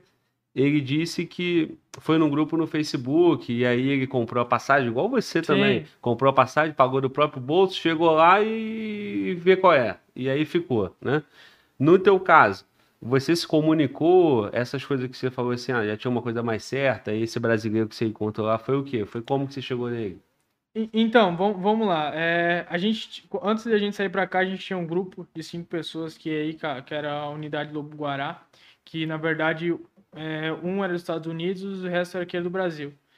Mas na hora, tipo assim, de, é, é aquele velho ditado: muita gente é homem pelo WhatsApp e pelo Facebook, pelas outras redes sociais. Na hora de embarcar, tal, só eu. Falei, ah, mano, vou sustentar a bronca mesmo. Aí peguei, ah, fui vendo, ah, tinha vários, várias pessoas, ah, tô indo para vários grupos, ah, vo- vo- voluntários na Ucrânia, não sei o quê. Aí eu fui entrando nesses grupos, e nesses grupos ali foi, foi dando certo todas as situações, e fui conhecendo mais pessoas lá, e assim foi virando.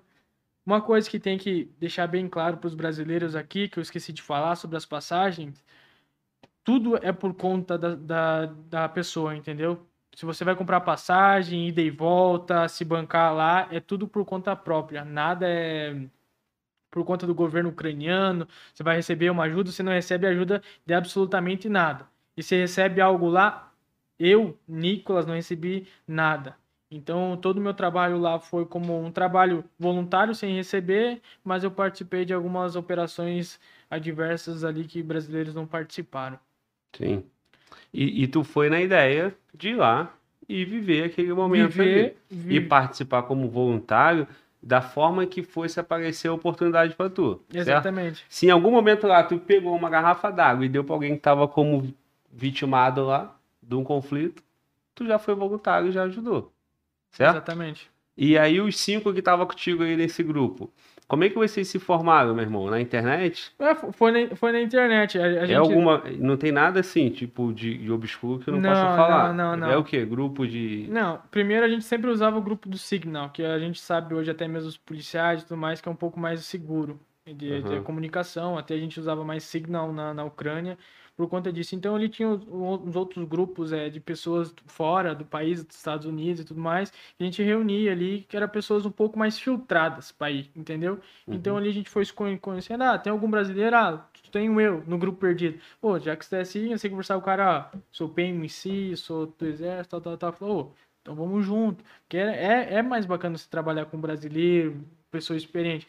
Mas bem no fim, quem aguentou bronca fui Tá, eu. aí tu, aí tu formou um grupo de cinco ali e na hora só foi você. Só fui eu. Tá. Aí nós pagamos lá em Lviv, né?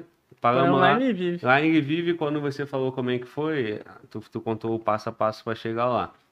E aí, nessa altura do campeonato aí, tu já tinha bancado o teu equipamento, a tua passagem Minha passagem. e a tua coragem de estar sozinho Movimentando. em outro país, com outra língua.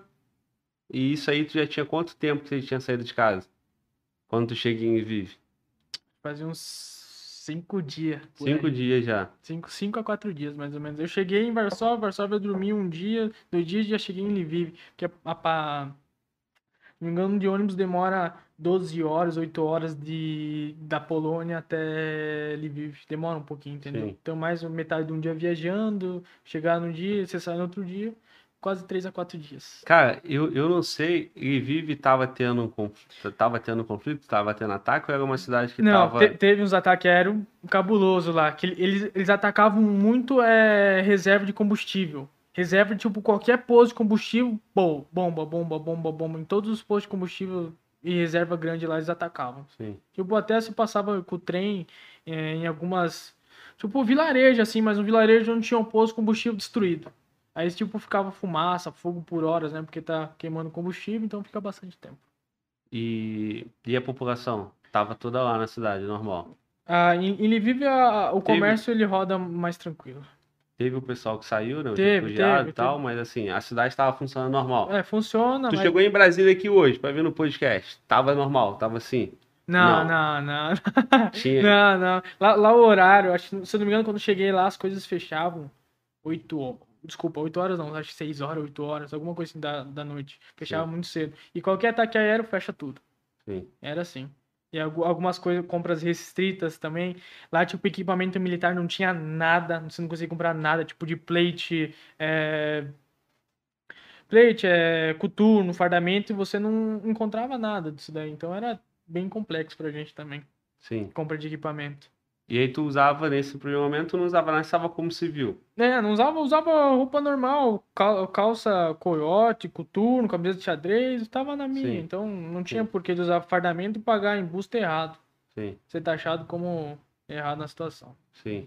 E aí tu teve alguma experiência lá interessante assim, de ajuda humanitária, alguma coisa? Não porque tava uma cidade mais tranquila, né? É, né? Lá, lá, tipo, ajuda humanitária, que eu ajudei essas coisas assim, não. Já não. foi, foi não continuar, né? É, foi. Eu já fui diante, já fui pra Kiev, de Kiev já começou a minha parte militar e eu ajudei mais na parte militar do que. Tipo, eu, eu civil fiquei tipo 3, 4 dias apenas, entendeu? Sim. Então foi bem pouco.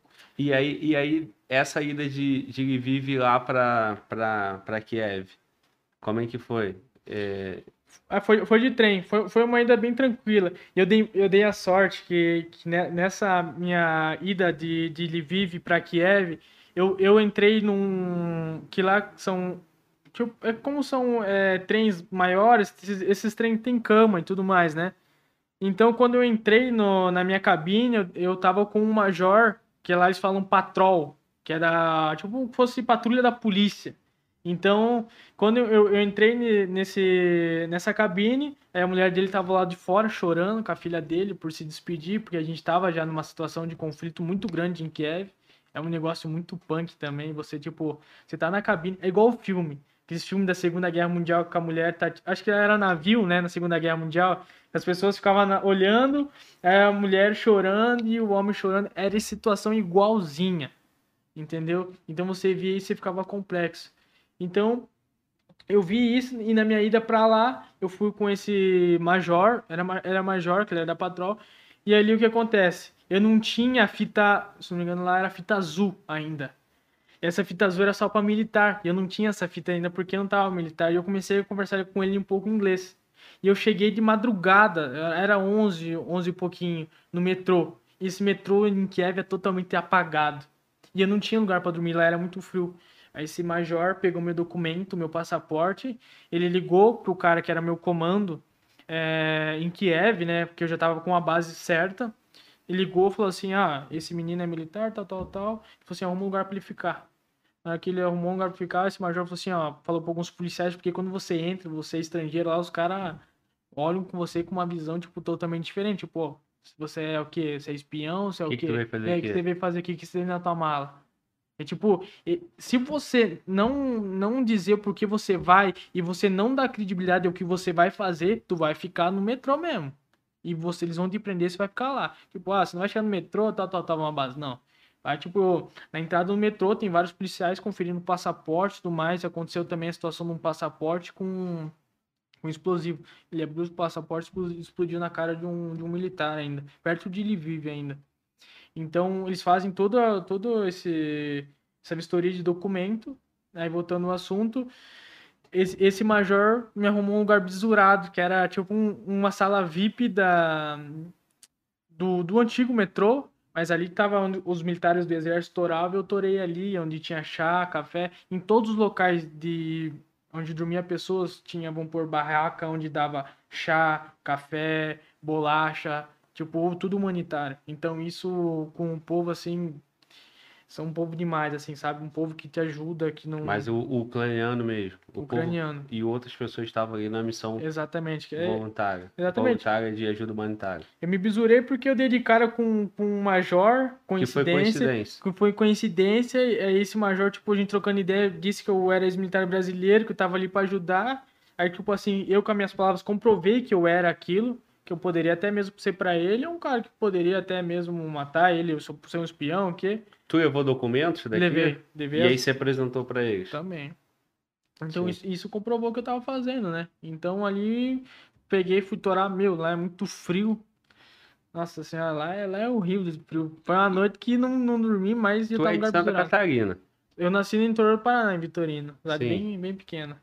E tu tá, não tá. O frio comparado com lá, nem Aqui? se compara. Não, eu sei, calma. Não, não- não me faça comentar uma gafe aqui, não é isso. Eu quero dizer o seguinte: tu levou as suas roupas de frio Levei. que você tinha daqui. Levei. Ou tu tinha aqueles casacões europeus assim, não, bravo. tinha nada, nada. E aí, lá, chegou lá, te deram? nada, nada, nada, nada, nada, nada. Esse nada. frio aí, tu sobreviveu como lá nesse primeiro Eu, momento? le- eu levei algumas roupas térmicas minha e Japona, Malvinão do exército, foi que, que abraçava o frio mesmo. O frio é psicológico. Isso é muito. Quando eu falei, uns negócios engraçados, a gente fala frio psicológico. Isso eu aprendi no exército. Isso ajudou mesmo. Tinha horário com meu pé gelado. Um pé assim, fala, meu, e lá tinha medo do pé, que eles falam que o pé pode apodrecer, né? Que ele queima e pode apodrecer. Mas não, frio é psicológico, só mantinha. Quando diz, "Man- mantém, guerreiro, fica aí no friozão e pau. Tá, aí tu foi, tu foi e ficou nessa base aí, né? Foi. E aí, como é que desenvolveu depois disso? Na, ba na, na base de Essa base era a base de auxiliar. militares. A primeira foi o de auxiliar, mas tinha alguns militares lá. Sim. Ali, ali eu cheguei para ganhar um pouco da confiança do povo do ucraniano, é um pouquinho mais complexo, é um povo que também desconfia do que, ah, o que, que você tá vindo fazer aqui? Então você tem que ganhar, ser amigo com os caras, ah, dar um presente, eu dei um fardamento pro cara, ó, pega aqui o fardamento. Nem todos tinham fardamento. Então, fui ganhando a confiança. Ah, tipo, às vezes o nosso instrutor passava um treino, ó, eu explicava com ele, ó, pega o armamento dessa posição, recarregamento faz dessa posição. Então ainda ia passando alguns bisu para eles. Então ele foi ganhando a confiança e assim foi indo e fui sendo destacado para algumas coisas.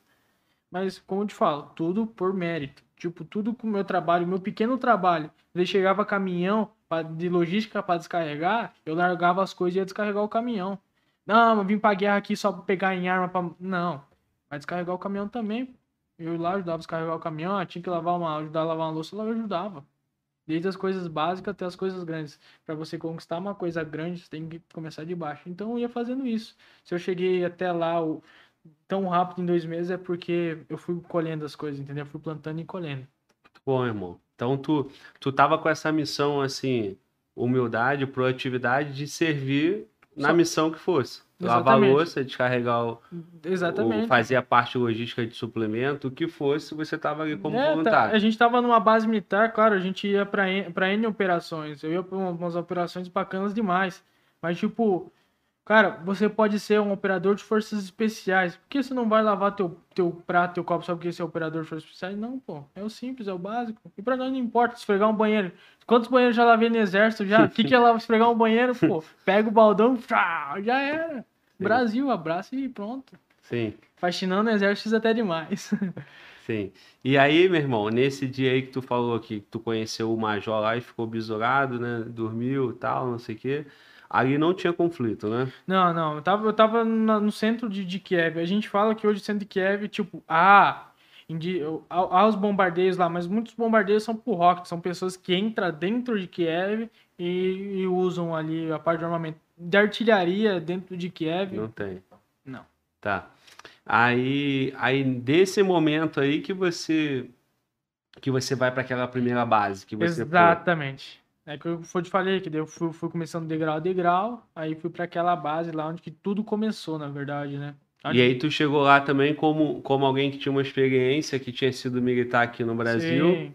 E aí lá você foi. Tu, tu pagou tua etapa de que forma? Tu mostrou que você tinha perícia no equipamento, que você É, tinha exa- produtividade, que exatamente. tu.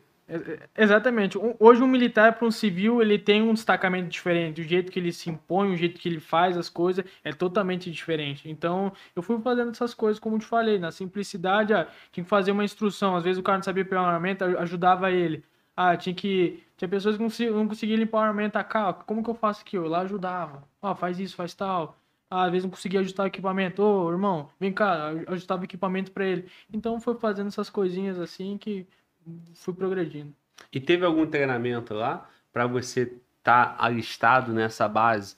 Tu precisava ser, ter um treinamento, sei lá, um dia de treinamento, uma semana, duas semanas? Como é que foi isso? Pra, pra você entrar na base não precisava, não, não precisava de nenhum treinamento. Qual- é, voluntário total. Tô aqui para ajudar. Sim, E aí eles precisavam de efetivo, né? exatamente. Aí quando você entrava na base, aí você passava por um treinamento sim. Aí todo mundo a gente dava um treinamento, o, o nosso instrutor também lá dava um treinamento top também, entrada em parte de CQB, é, um negócio também bem complexo, depois a gente fala que eu, que eu nem citei foi dos drones.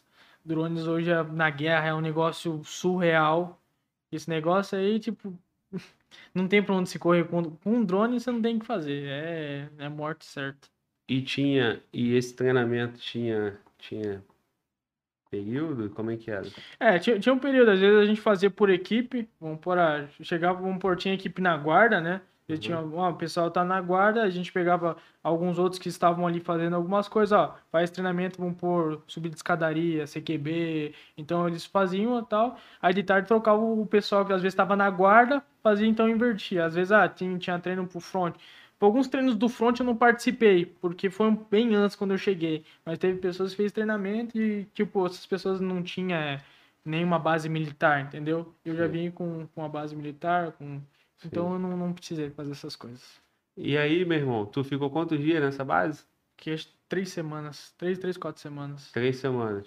Pô, E aí já tinha avançado um mês aí que você tava lá. É, quase um mês. E aí tu foi. Pra outra base. E aí tu foi para outra base. Tu citou do documento de alistamento lá que você tem. Esse documento é, é o quê? É uma carteira? É, é como se fosse uma, uma carteirinha que a gente hoje até mesmo tem no, no exército, fosse uma carteirinha de identificação. É, Sim. a gente fala, acho que na polícia fala como É a funcional. funcional, exatamente. Então, às vezes, ah, tinha que entrar, vamos pôr, ah, eu saía do meu batalhão, tinha que entrar, você, você mostrava que a carteira. apresentar. Exatamente. Ah, foi abordado pela polícia, às vezes você tava andando fardado. Porque lá na Ucrânia é normal você andar fardado. Tipo, ó, você tá com um equipamento, ah, você quer comer no outro lado da rua. Você está no sanha, você não tira nada, aí você vai lá comer, ah, a polícia te abordou, tá, e aí? Não adianta você estar com a faixinha verde da. Que você é da. Acho que agora voltou para a amarela. Que você é da, da Ucrânia, mas você não é e tá. Então você tem que apresentar tua funcional que tu é militar do negócio ali mesmo. Sim. Senão pode causar grandes problemas para você. E tu precisou fazer teste, não, né? Tu falou? Tu falou que foi por, por indicação lá e não, tal. não, não, eu não, precisa, não precisei fazer teste nenhum. Mas o normal é ter, é ter teste, ter treinamento? É, treinamento é. Então a gente, o que, que a gente faz? Quando eu fui para outra base, a gente pegava um por vinha diversas nacionalidades, né? Diversas pessoas. Então a gente pegava ó, pessoas que eram do quartel de artilharia, fica junto com o quartel de artilharia que vai operar o buzeiro, morteiro, Sim. entre outras coisas. Ah, infantaria vem que vai mais pra patrulha e tudo mais, então a gente ia destacando e passando esse tipo de armamento, né? E, e aí, nessa, nessa, nessa base aí que, tu- que, tu, que tu sentiu que foi a tua maior, a maior experiência, Hum, assim, Sim, que você pode chamar de combate. sim, A correto. partir daí. Foi, foi a partir daí, claro, na, na outra base eu, eu vivenciei, vi algumas coisas, mas não foram tão complexas como foram, foram nessa última agora. Sim. Então ali foi um, um amadurecimento para mim como pessoa gigante. Foi uma situação assim totalmente adversa de qualquer coisa que eu já vivi até hoje. Até então ali, o que que mais te, tinha te chamado a atenção? O que, o que que mais fazia sentido você estar lá, irmão? Então, é, como, como eu sempre falei, foi muito em prol das pessoas. Foi, foi muito de você olhar assim no olho do, de uma mulher, tu ver a, a lágrima da pessoa, você fala assim, ei, eu preciso de ajuda.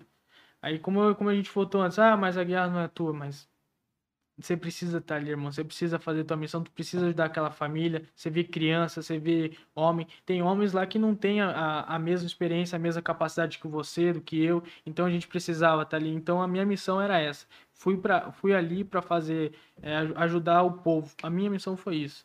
Claro, com a consequência dessa missão, ela foi, como posso dizer, ela agregou na minha vida. Ela foi uma escadinha a mais que eu tô construindo para ser um cara como os caras que vêm aqui, o pessoal do Bob, que meu sonho é ser igual a esses caras. Esses caras são, para mim, não tem igual. Assombroso, então, como eu sempre falei, um dia eu quero ser um cara igual a ele, entendeu? Mas para mim chegar até lá, eu tenho que construir pouquinho por pouquinho até construir meu castelo e assim contar a história para meus netos. Muito bom, irmão. Isso aí, cara. Humildade. Parabéns. E aí vai ter que tomar uísque comigo, porque quando a Assombroso vem aqui, a gente toma Nossa uísque. senhora, não, não bebo, não. Hein? Não, não bebo, não Assombroso fumo, não. vem aqui. Assombroso é diferenciado, eu sou pequenininho, entendeu, mano? É, é, o- é Jack. Ah, Vamos tomar um Jack? Jack. Jack, Jack. Daniel. Então, Assombroso é fera. Assombroso tem muito. É uma lenda, né? Ele ali é sem igual, cara. Os Caveira também, os, os FE, tem, tem uns FE que eu acompanho, que tem algumas redes sociais, mas eles não, não, não demonstram muita cara, mas eu vejo as operações que eles fazem, é, é coisa de outro mundo. Meu irmão, esse, esse respeito todo que você tem pelos caras e essa tua postura, é, tu falou que teve a questão do fardamento. Sim. O, o que que tu falou que tu ia explicar? Por que que você tava usando o fardamento? Então, é, o que acontece? Muitas das pessoas me indagaram, ah, Nicolas, você tá com o fardamento do exército brasileiro, isso é um crime, não sei o quê. Eu sei que é errado. Eu, como militar, eu sei que é errado. Mas em momento algum eu usei PETS ou nome da instituição Exército Brasileiro. Em momento algum. Então, isso as pessoas têm que ter ciência que em momento algum também eu denegri a imagem do exército. Porque lá a gente usava a farda de diversos exércitos, de ucraniano, inglês, americano. Então, para nós, e para nós, o, o meu fardamento do exército brasileiro me ajudava muito em situações de mata lá. Era a farda do exército brasileiro em situações de mata é muito top, cara. Então, para mim me agregava. Eu não vou usar uma farda areia em mata. É tipo, ô, tô aqui, dá um tiro aqui, pô. Não. Então, se eu, se eu como diz, passei pelo exército, tinha essa farda, uma farda muito boa. Em momento também algum eu denegri a imagem do exército, respeito total, respeito todo, toda a parte do exército. E usei porque para mim era uma situação que eu achava bacana utilizar, porque ele ia ser muito bom em questão da, da mata. Mas tinha também essa questão do orgulho, de, de querer estar ali como, Pô, é. com a sensação que, pô, meu irmão, Pô, tô, eu tô, levando. representando o é, sim, sim, sim, sim, sim, tô, tô levando. É. Mas aí tu recebeu as críticas por É, isso. isso é. Mas. E tu não, se, tu, tu não temeu, é, com todo esse respeito que tu tem ao exército, a esses caras como Assombroso, os FE, tu não temeu essa peste do, do embuste, assim? De falar, porra, o moleque 22 anos tá com a nossa farda lá? Ou o que que tu tem pra dizer disso? Então, é. Isso aí é, meio que já tava certo que ia acontecer, mas, tipo, se a pessoa reclama, reclama, ela que pega outro fardamento e vai fazer diferente, entendeu? Vai fazer o que eu fiz com outro fardamento. As pessoas reclamam, reclamam do que eu usei, mas por que não estão lá? Por que não vai fazer o meu papel?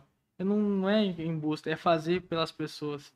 É quando as pessoas veem que a, que a gente faz pelas pessoas em prol, E aí tu usou com, com, com respeito. Com é o que você tá respeito. dizendo. Exatamente. Não botou pet, não botou. Não, não, não. botou- Se você olhar todas as minhas fotos, só tem do meu nome e outro nome lá que eu utilizava por conta do meu tipo sanguíneo, apenas. Sim. Mais nada, em momento algum qualquer, ah, que nem meu grupo lá, o quinto GACAP, o quinto grupo de artilharia de campanha propulsado. É um grupo que eu respeito lá, tenho diversos amigos. Então, por que eu iria utilizar uma a sigla Como de se um você grupo? estivesse representando ele. Tipo, sim. a bandeira, do, a bandeira do Brasil em si, que a gente usava até mesmo, eu não, não, não utilizei essa bandeira, entendeu? Então é. É só, é só as pessoas olhar os detalhes, é tipo, é mais fácil eu te julgar, Sim. Eu te julgar do que eu te falar, pô, bacana, da Sim, hora, entendeu? Não, irmão, e eu, te, eu tô te fazendo essa pergunta até para te dar a oportunidade, né? Que a gente tem uma audiência, a audiência vai assistir, né? Até outras pessoas. Eu, eu vejo em você, cara, desde o início, um moleque humilde, um moleque assim. Um... E eu falo moleque assim, irmão, não é Eu, desmerecendo, sou não. novo, eu sou. Não, e não é só porque tu é novo. Eu, o carioca a gente chama todo De mundo de moleque. moleque, né? Vai E chamar- as- não, em relação à idade, pô, você tem mais experiências que eu em alguma área, Sim. eu tenho mais em outra. Em né? outras. Eu sou um pouquinho mais acabado, né? Que barba branca, né? Mais destruído. É aí. Mas de forma alguma, irmão. É, então, assim, tu, tu é, tu é um, um cara que, que eu vejo muita humildade nas suas palavras, muito cuidado. De não ser aquele cara que é embusteiro, aquele cara que é fanfarrão. Isso, porra, me agrada, até por isso, pô, eu, eu achei uma experiência fora pra trazer aqui no canal. Pô, o respeito que você tá citando aí, os caveiros, os caras que já sentaram nessa cadeira aí. Pô, eu fico pensando assom... que eu falo, O assombroso sentou aqui, cara, quem que estou eu no... Então, assim, irmão, e é isso, cara. O, o canal, o canal valoriza muito as experiências, entendeu? É, a gente tenta mostrar pra quem tá em casa, meu irmão, o- a experiência que, que, que esse cara viveu, pô.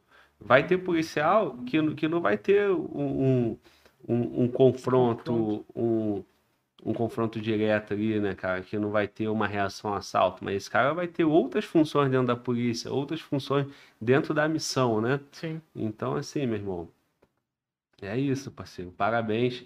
Parabéns pela tua postura aí. Vamos, vamos vibrar. Tá vibrando? Tá Ah, nervoso? Tô, tô Já passou o vibrando. nervosismo? Não, passou o nervosismo, tá tranquilo já. É Tá. só de primeira, é só... Mas é assim mesmo. Os caras sentam aqui, pô, fica nervoso, pô. Os, os caveira? Todo Pô, se os mundo. caveira ficam nervosos, tô de boa, então. É, um. O assombroso no primeiro momento também, porra. o- Não, assombroso eu acho que não ficou. É, assombroso pra ele tá acostumado, o que que é... Assombroso é, é, é porque acontece, Ele é irmão. a parte... Não, é porque o Assombroso ele já estava produzindo o livro dele, já estava dando, dando palestra, fazendo uma série de coisas, né? Quando eu falo ficar nervoso, é porque, meu irmão, o ambiente do cara é outro, pô. É outro. E aqui o cara vê três câmeras, vê a Vê equipe um trabalhando cenário, ali. um negócio. Sabe que tem audiência. Então, pô, vamos ver aqui. Tem 1.500 pessoas ao vivo, né? Pô, tem- tu tá falando com 1.500 pessoas ao vivo. Aí o cara, porra, calma aí, fica nervoso, Eu né? vou- não é- Mas é isso aí, irmão. Bebe uma água aí. Vou jogar pra Luaninha ali. Luana tá bisulada, ela tá vendo que eu já tô aqui né, nesse papo aí, né, pá, né? E que vai chegar nela, né, Luana? Já tava Tá vibrando? Eu tô. Eu tô ligado que o nosso chat tá movimentado Que aí. isso, A galera rapaziada- Tá.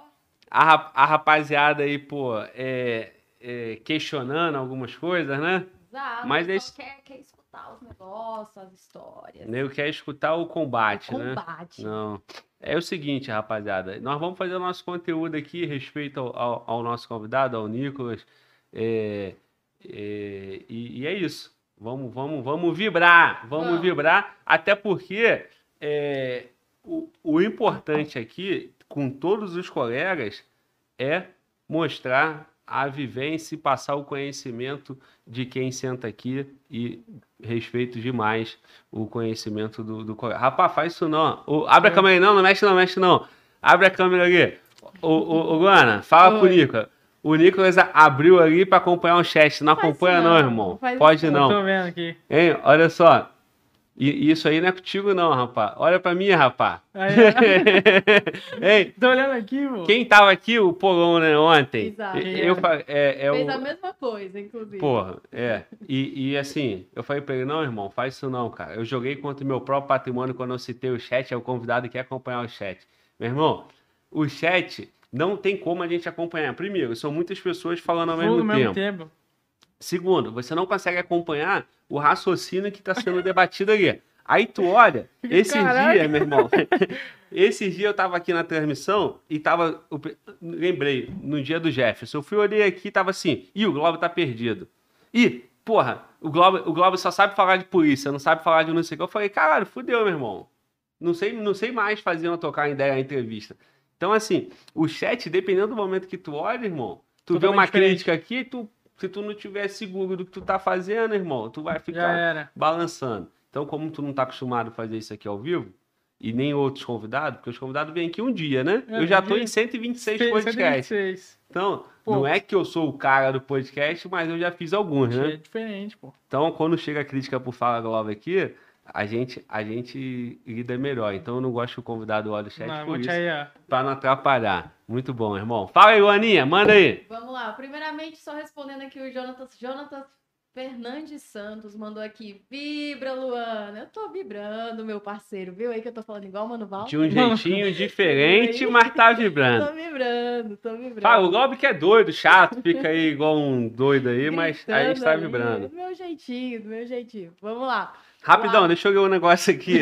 ó, ó, o Carango falou assim: vem pro chat não que você vai chorar. tá vendo aí? Pô, né? A rapaziada Parei, é parei, cruel parei. no chat, mano. Cruel. Eu falo a mesma coisa pra minha mãe. Eu falo, mãe, quando tu for ver a transmissão, não olha o chat, não, porque mãe nenhuma quer ver o filho sendo criticado, né?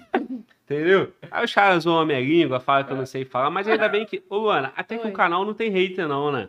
Cara, Acho que a, que a rapaziada comenta, gosta do canal, né? Às vezes eles me Exatamente. dão uma zoada, mas eu, eu sinto como. Exatamente. É, e que nem falam assim, né? A gente só briga com quem a gente gosta, né? Tipo isso. E eles exatamente. mexem comigo porque eles gostam. É isso aí. Então, vamos lá, vibrando, vibrando. Vamos lá. A gente tem aqui o Alisson, Alisson Wesley. Ele falou assim: pede pra ele contar sobre a treta com o argentino lá na Ucrânia. Treta com o Que treta é argentino. essa?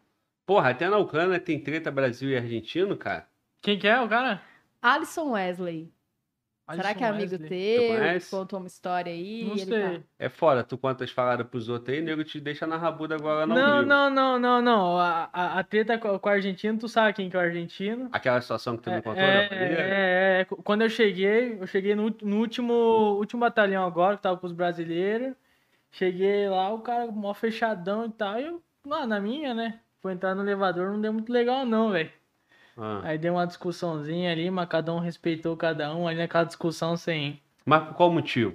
Aque- aquela situação que eu te orientei a não falar É, exatamente, é, exatamente. é porque isso aí é um ato criminoso. É. Então nós não vamos falar aqui. É, é- é por causa disso daí, eu não, Tá. eu não acho certo. E aí tu brigou com o cara por causa disso. É, exatamente. Tá. Porque não é, não é correto, entendeu? Não, é, é.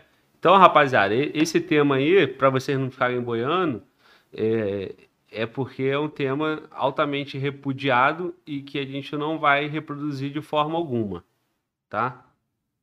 É, quem acompanha os podcasts vai entender do que, É. que a gente tá falando. Já deu merda com outro podcast bem maior, entendeu? Então, é algo sobre isso que o, que o Nicolas não compactua. Mas tu deu porrada na Argentina pelo menos, irmão? Aí nós deixa em off, né? Ah, ó, pagando mistério não, hein, porra. É porque tu não deu. Não, Fala não, a verdade. Não, não, não, não, não. Quando fala assim, eu já sei todas as mães aqui do podcast. A, já- a- a partir que duas pessoas estão armadas, não. É isso aí. Não, não, não tem como compactuar com isso. Perfeito. Apenas respeito, não, não aceito a opinião, como diz, não compactuo com a dele, ele respeita Postura, a minha postura, um assim, ó, cara, ó, não acho certo o que você faz, não, também não. Sim, Como diz, não vem pro meu lado, não vem pro teu, fica nessa, entendeu? sim. Porque a sim, gente olhava, tipo, um olhava pro outro, tipo, ó, não vai não Entendi. tinha como. Não, muito bom. Ó, tem, tem, tem uns espertões aí, ó, o Vinícius, o Matheus, que já pegaram qual é da parada. Aí não precisa falar no chat também não, tá, irmão? Porque vocês não têm noção é, a quantidade do prejuízo que pode dar pro canal. Então, se tu gosta do canal, cara, Exatamente. é, colabora com a gente aí, tá bom? E, e como eu sou parceiro de vocês, e, e para não deixar vocês boiando, eu assumi esse risco, mas contando que, que a gente vai ter maturidade aí para não, não cometer nenhum prejuízo pro canal. Beleza? É, Seguimos aqui? tá, é, segue aí. Vou- Fala das nossas redes, fala qualquer outra coisa que tem. Eu não sei se tem superchat, se não tem, tiver. tem, a gente tem que. Convida, convida o pessoal para participar do Superchat. O- os camaradas do chat aí, meu irmão, faz melhor, pô. Manda o Superchat, que aí vai virar a treta, vai fazer parte do programa aqui, cara. Se for coisa absurda, a gente não vai ler, né? É. Exatamente. Mas Qualquer coisa quer, quer, quer, quer ser ouvido, quer, quer, quer, manda o superchat. Vamos lá, Luana. Vamos lá, vamos lá. Um BR na Gringa Gamer mandou aqui um superchat pra gente. Ele falou assim: Boa noite, Glauber. Gosto muito dos conteúdos. Sou de Goiânia, Goiás, mas moro nos Estados Unidos, em Massachusetts. Bom. Repete comigo, Glauber, Massachusetts. Ah, ah. Massachusetts. Massachusetts.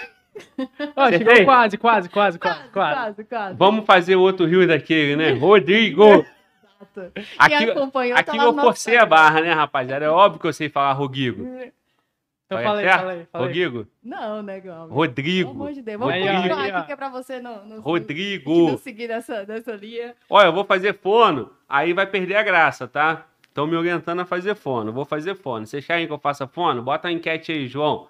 Bota aí depois. Vocês apoiam o Globo fa fazer fono? Aí ele vai falar. colocar, Não vai ser mais. Faga Globo, não. Vai ser Fala Globo certinho. Exato. Vamos lá, vamos e lá, aí ele, rapaziada. ele segue complementando. Ele fala que ele é de Goiânia, Goiás, mas mora nos Estados Unidos, em Massachusetts. E ele fica trabalhando e ouvindo os vídeos. Top. Bom. Obrigada aí, amigo. Um BR na Gringa Gamer. Muito bom, irmão. Gratidão, parceiro. Obrigada, Gratidão. amigo. Obrigada Vamos pelo continuar aqui, ó, vibrando demais, trabalhando com força para que você possa estar aí nos Estados Unidos, vibrando aqui no Brasil e tendo o nosso canal como, como conteúdo para te levar conhecimento e, e distração, irmão. Tamo junto. Isso aí. A gente tem também aqui um, um- mais uma pergunta que fala assim: o AK é fácil de mexer como todos falam mesmo? É. O, o AK, o AK-47 e o AK-74 são, são, são, são inco- completamente iguais, mas eles são mais fáceis para desmontar do que o próprio FAL e o parafal do, Exército Brasileiro. É um bem mais fácil. Outra coisa, não precisa igual o Exército que você tem com o olizinho. Você pega um WD-40 e tchau ali que funciona. O, a, o AK-47, o funcionamento dele ele em- N situações se pode estar sujo, tá? A fu- O funcionamento do AK-47 é absurdo, é uma absurda. E faz estrago, viu? Essa arminha ali é. Por isso que eu acho que tá no Brasil é complexo trazer hoje, porque a arma ela faz estrago mesmo. É a mesma coisa com, com o parafal, mas é mais fácil de mexer. Sim. Beleza. Beleza. Fala, Luana. Vamos lá. O Luan Souza, ele falou assim: Ih, gente, será que eu vou saber pronunciar isso aqui? Vou tentar, hein? Fala da Se tu missão. não vai saber, imagine eu. Vai. Fala da missão em Kramatorsk. Kramatorsk é o front onde eu tava agora. Como Sim. que pronuncia, Nicolas? Kramatorsk. Isso aí. Krama- Eu também sei. Agora que virou um. Se é Kramatorsk, Kramatorsk, Kramatorsk, O não sei, não sei, não sei como que é. A pergunta novamente, então, Luana, pra gente tratar disso aí. Fala da missão em Kramatorsk. Beleza, vamos então abordar esse tema aí. Vamos lá. É, Tu teve lá? Teve como lá. é que foi? E fala pra gente aí em detalhes, por favor. Eu, eu cheguei em, em, em Kramatorsk, fazer conjunto é um auxílio com a equipe dos americanos do Azerbaijão, que ali conheci o Farah. Farah foi um grande amigo meu do Azerbaijão. É um cara que me ensinou em questão de, trincheiras. É, é, As trincheiras lá são um pouquinho mais complexas do que as trincheiras que a gente faz em treinamento no Brasil e tudo mais. Então lá eu, eu fiquei conjunto com o pessoal do Azerbaijão, dos Estados Unidos e da Láctea. Então ali eu, eu entrei nessa equipe em função também como era eh, da artilharia, que eu ia trabalhar com morteiro e tudo mais para acompanhar eles. Então ali comecei a conjunto com essa equipe e no segundo dia que eu estava com essa equipe eu, eu fui mandado para uma outra equipe de ucraniano que também estava no front com os drones, é uma parte bem bacana agora, que eu comecei a trabalhar com eles, que era até explicar para vocês, é, como a gente estava numa situação de front, que era ambientes como fosse o Mato Grosso, tudo plano. Às vezes as, as pessoas pensam, ah, mas o combate é tudo urbano. Não.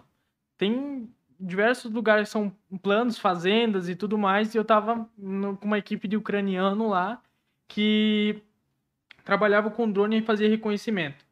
Que eu, como eu ia trabalhar com morteiro, eu fui sozinho, então essa missão foi em Kramatorsk, que daí o que acontece? Eu entrei nessa base, a gente foi com uma era uma base toda destruída por fora, detonada e você entrava como se fosse no subterrâneo e ali ficava diversos, como se fosse teu estúdio aqui, diversos computadores, pessoas operando com tablet e drones. Então o que, que eles faziam? Eles tinham um extenso, é, dava raio de 10 a 30 km mais ou menos, com os drones de reconhecimento subir, eles ficavam só mexendo nos drones. Ah, aqui tem um blindado, aqui te- tem outro. Então o que que fazia? Eu fica- eu ficava ali junto, conjunto com o reconhecimento. Aí falava assim: "Ah, Nicolas, você e mais cinco, seis ucranianos ou, ou às vezes tinha um inglês no meio que falava. A gente saía dessa base, ia casa por casa fazendo o reconhecimento, até chegar nesse devido local. Chegava nesse devido local, tinha um ucraniano que operava o Stinger, que é um antitanque, ou ficava numa uma posição privilegiada e dava até mesmo neutralizava o blindado eh, russo ali em devidas eh, ocorrências. A minha função principal, eu entrava casa em casa, entendeu? Eu sempre era um dos primeiros, tipo, para fazer reconhecimento. Porque, tipo, eu era meio mais desenrolado, entendeu? Ah, tinha que entrar em casa, estourava a porta. Às vezes você ia entrar em porta, você tinha que cuidar para ver se não tinha pino de granada. Você abria, porque lá as portas são ao contrário do que a nossa. A gente abre para dentro, lá abre para fora. Então, quando você bota a mão no trinco, você puxa, você pode estar tirando um pino de granada e explodindo na tua cara. Sim. Então, eu fazia esse reconhecimento, entrava por casa, tinha muita casa, tinha cachorro, eu tinha que dar uma mãe ali, dar uma comida para um cachorro, e eu ia fazendo sempre primeiro fazer reconhecimento. Uma coisa que a gente fazia reconhecimento casa por casa, a gente entrava casa por casa, mas uma coisa há de lembrar, a gente nessas casas só pegava comida para comer, a gente em momento algum encostava numa roupa, em um, um objeto, a gente não levava nada, só ia lá, às vezes, ah, tava com fome, ah, quer um café, quer um pão, tá com fome, porque a gente ia, às vezes, várias casas, entendeu? Então tinha um desgaste físico, porque a gente tava com equipamento, quebrava a janela. Então a gente fazia reconhecimento e pegava alguns blindados russos ali mal posicionados com a ajuda do drone. Mas essas casas estavam abandonadas Estavam já. abandonadas. Entendi. Algumas casas abertas já. Você falou que era um ambiente como se fosse uma fazenda. É, fazer... ima- Na minha cabeça eu imaginei, e é bom pra gente fazer o público também imaginar Sim. o, que, que é essa cena aí. Eu imaginei aquelas bases de fazenda, aquelas sedes de fazenda. Aí tava tudo destruído lá. E ali foi formado um QG, um QG de drone. de drone. Exatamente, ele fica um QG de drone com algumas equipes operacionais. Operacionais não são forças espe- especiais, são equipes operacionais para pronto emprego para fazer diversas missões ali, entendeu? Sim. Então a gente pegava. Tem, você pegava ali aqui, Alfa, Bravo, Charlie e tal. Você pegava essa equipe, ó, tem um blindado aqui. Subia o drone, tal, tal, tal. Essa equipe a gente ia, a gente ia fazer reconhecimento. Tinha um cara que operava o Stinger ou o Javelin. E a gente dava, como diz, fazia todo o perímetro limpo ali para a pessoa conseguir efetuar o disparo. Porque não tem como você ir correndo lá, efetuar o disparo, você ir correndo. Não, não é assim. Então tu tem que ir reconhecendo é, perímetro por perímetro até chegar num ponto local. Tá seguro? Então você vai fazer. Então, o, o- a equipe ali, os, os caras mais técnicos, né, no equipamento, Sim. no drone, fazendo reconhecimento. Sim, E aí vocês iam av- avançando, Avançando. infantaria ali. sim, vai fazendo patrulha, vai cuidando se não tem mina. Teve, teve relatos de pessoas que, que explodiram com mina. Eu nunca vi, tipo assim, presenciei, vão por colegas meus sendo. Vão por ali, perdendo uma perna por mina, eu não vi nenhum colega meu. Sim. Então, assim, ia fazendo é, patrulha, patrulha, ia fazendo reconhecimento, e assim indo avançando aos poucos. E isso é nessa região que o. De que colega- Kramatorsk, aham. E ali teve diversas. Ali que a gente tomou uma chuva de artilharia também na cabeça foi em Kramatorsk. Então ali foi uma área que estava sendo muito eh, afetada. Você olhava para esses campos, tipo, ah, imagina um campo de soja, vamos pôr no Brasil e tal. Tipo, tudo furado, parece um, um bolo. Tudo, tudo furado só de artilharia dos caras. Eu chegava a ser engraçado, falava assim, meu, será que deve ser um monte de tatu aí perdido? Não, é. É a parte do- da artilharia russa. Era demais, você ficava de cara. Mas, mas tu, tu citou fazenda, era um ambiente mais como se fosse Rural. um ambiente rural. Rural, um ambiente Sim. rural. E por que, que tinha muito, muito ataque ali se não tinham pessoas? Porque eles estavam avançando. Ah, De artilharia russa, eles não ficam a. Vai cair naquela casa. não, entendo. Eles, eles vão mandando Sim. sortido. Vai mandando e vai indo. Vai mandando e E vai aí indo. o que vai, espalhando, Vai e- espalhando. e vai tirando o povo dali. Exatamente.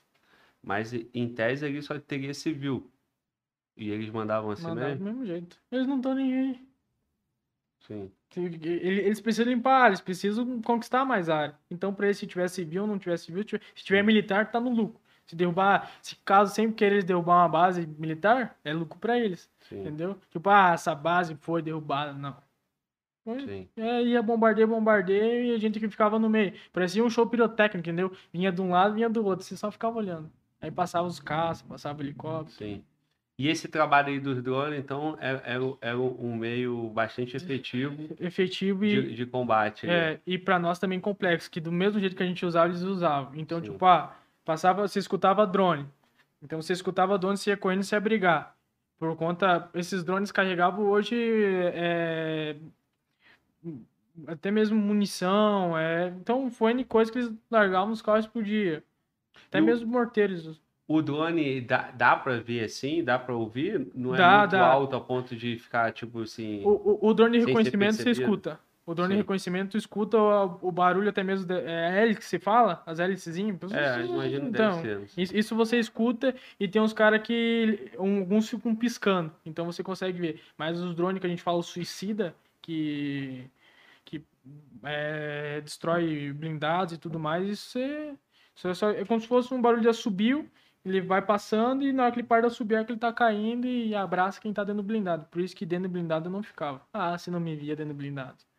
É porque é onde ele tá visua- visualizando, né? Exatamente. E Quem a, e a ideia é destruir, o blindado. sim.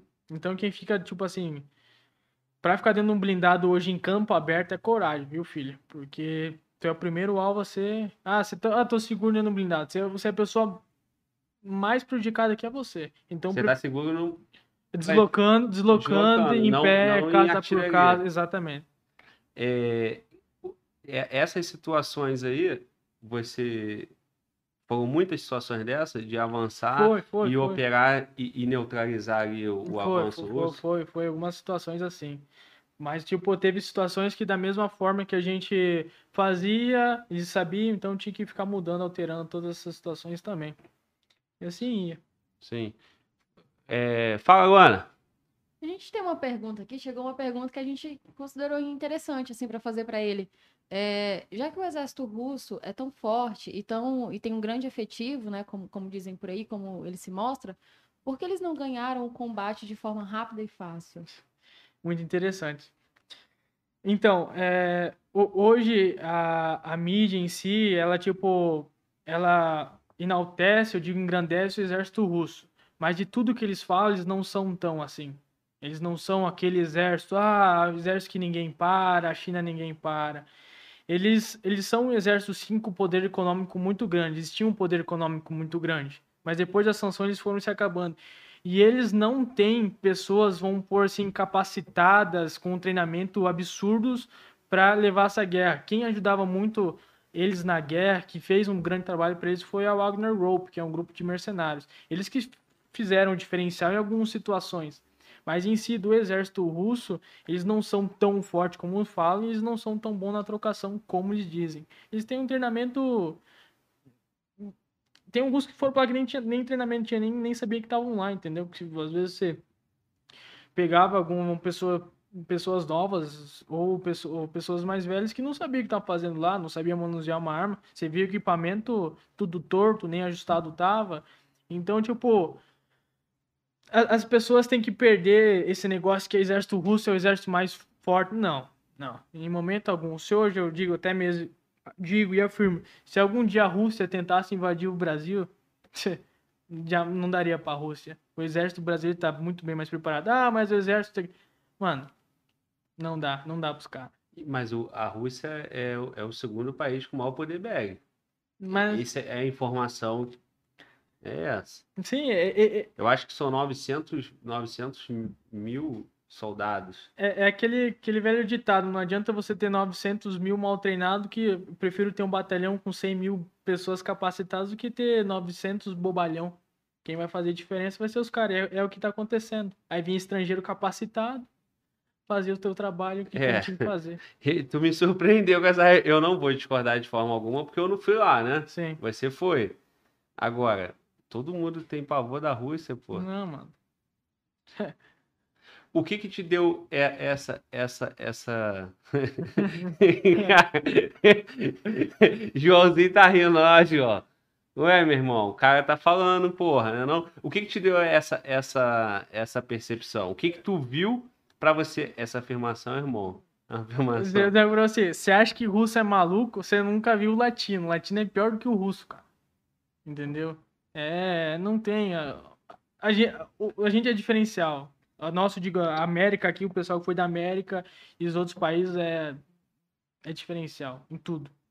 O que, o que, o que, aconteceu lá? O que, que tu viu para você afirmar isso que você disse em relação aos russos? Até, eu digo até a parte engraçada que eu falo com o pessoal brincando, que os russos tinham um momento que parecia que tava, sei lá, Rambo, não sei o quê. Às vezes, vamos pôr, você, tava numa trocação, um- alguma situação que você tava, os caras, você, é abrigado, eles botavam a cá por cima, tá, você fica tipo, caraca, mano. Pô, no Rio de Janeiro tá cheio de russo, Tipo então. assim, ficava assim, os, ca- os caras contam isso Aí- aí- na aí- comunidade. Os chechenos também, tá? As pessoas falam da Rússia, mas os chechenos também fazem isso. Eles pegavam em trincheira, erguiam a AK e atiravam. Tipo, você ficava de butuca, né? Porque imagina você tomar uma, uma rajada de AK, você vai ficar tipo, ah, ô, pô, atirem não. Aí tu, tu se abrigava, tu via e falava, pô, caraca, os caras não são bons. Aí você via na, na trocação, às vezes você dava três, quatro disparos, sumiu o cara. Aí tipo, ah, então já foi. O cara dava 50 disparos, não tá acertava. Então tu ia vendo os, os detalhes, ah, negócio de granada. Tinha que ia jogar granada, acertava quase a própria trincheira. Então eram umas situações pequenas, assim. Você via, às vezes você ficava abrigado olhando os caras fatiar, os caras, tipo, saía. Vamos por ia dar alguma sequência de disparo em você, às vezes ele segurar o armamento como segura no ombro certinho para dar disparos e botar embaixo do braço aqui, tá, fica caraca, é rambão mesmo. Aí a gente perdeu alguns de Rambo. Assim, Mas isso aí, contato mais próximo. contato, É- é contato eu digo assim de, de 200 metros, Sim. 300 metros, contato de É, 50, mas- 10 metros eu não tive. Não, não, sim, acho que nem é, nem é muito. Não é característico do terreno, né? Não, não, não tem como chegar. Só se em, em- em contato em escombro eu não tive. Tipo, ah, é, trocação em escombro eu não tive. Eu tive Sim. mais em campo aberto. Nesse campo aberto em trincheira você via, entendeu? E, e, e nesse, e nesse, nessa situação, assim, nesse cenário, nesse teatro de operações, é isso- é aí que você está contando pra gente. Qual o resultado, assim, superioridade total ucraniana?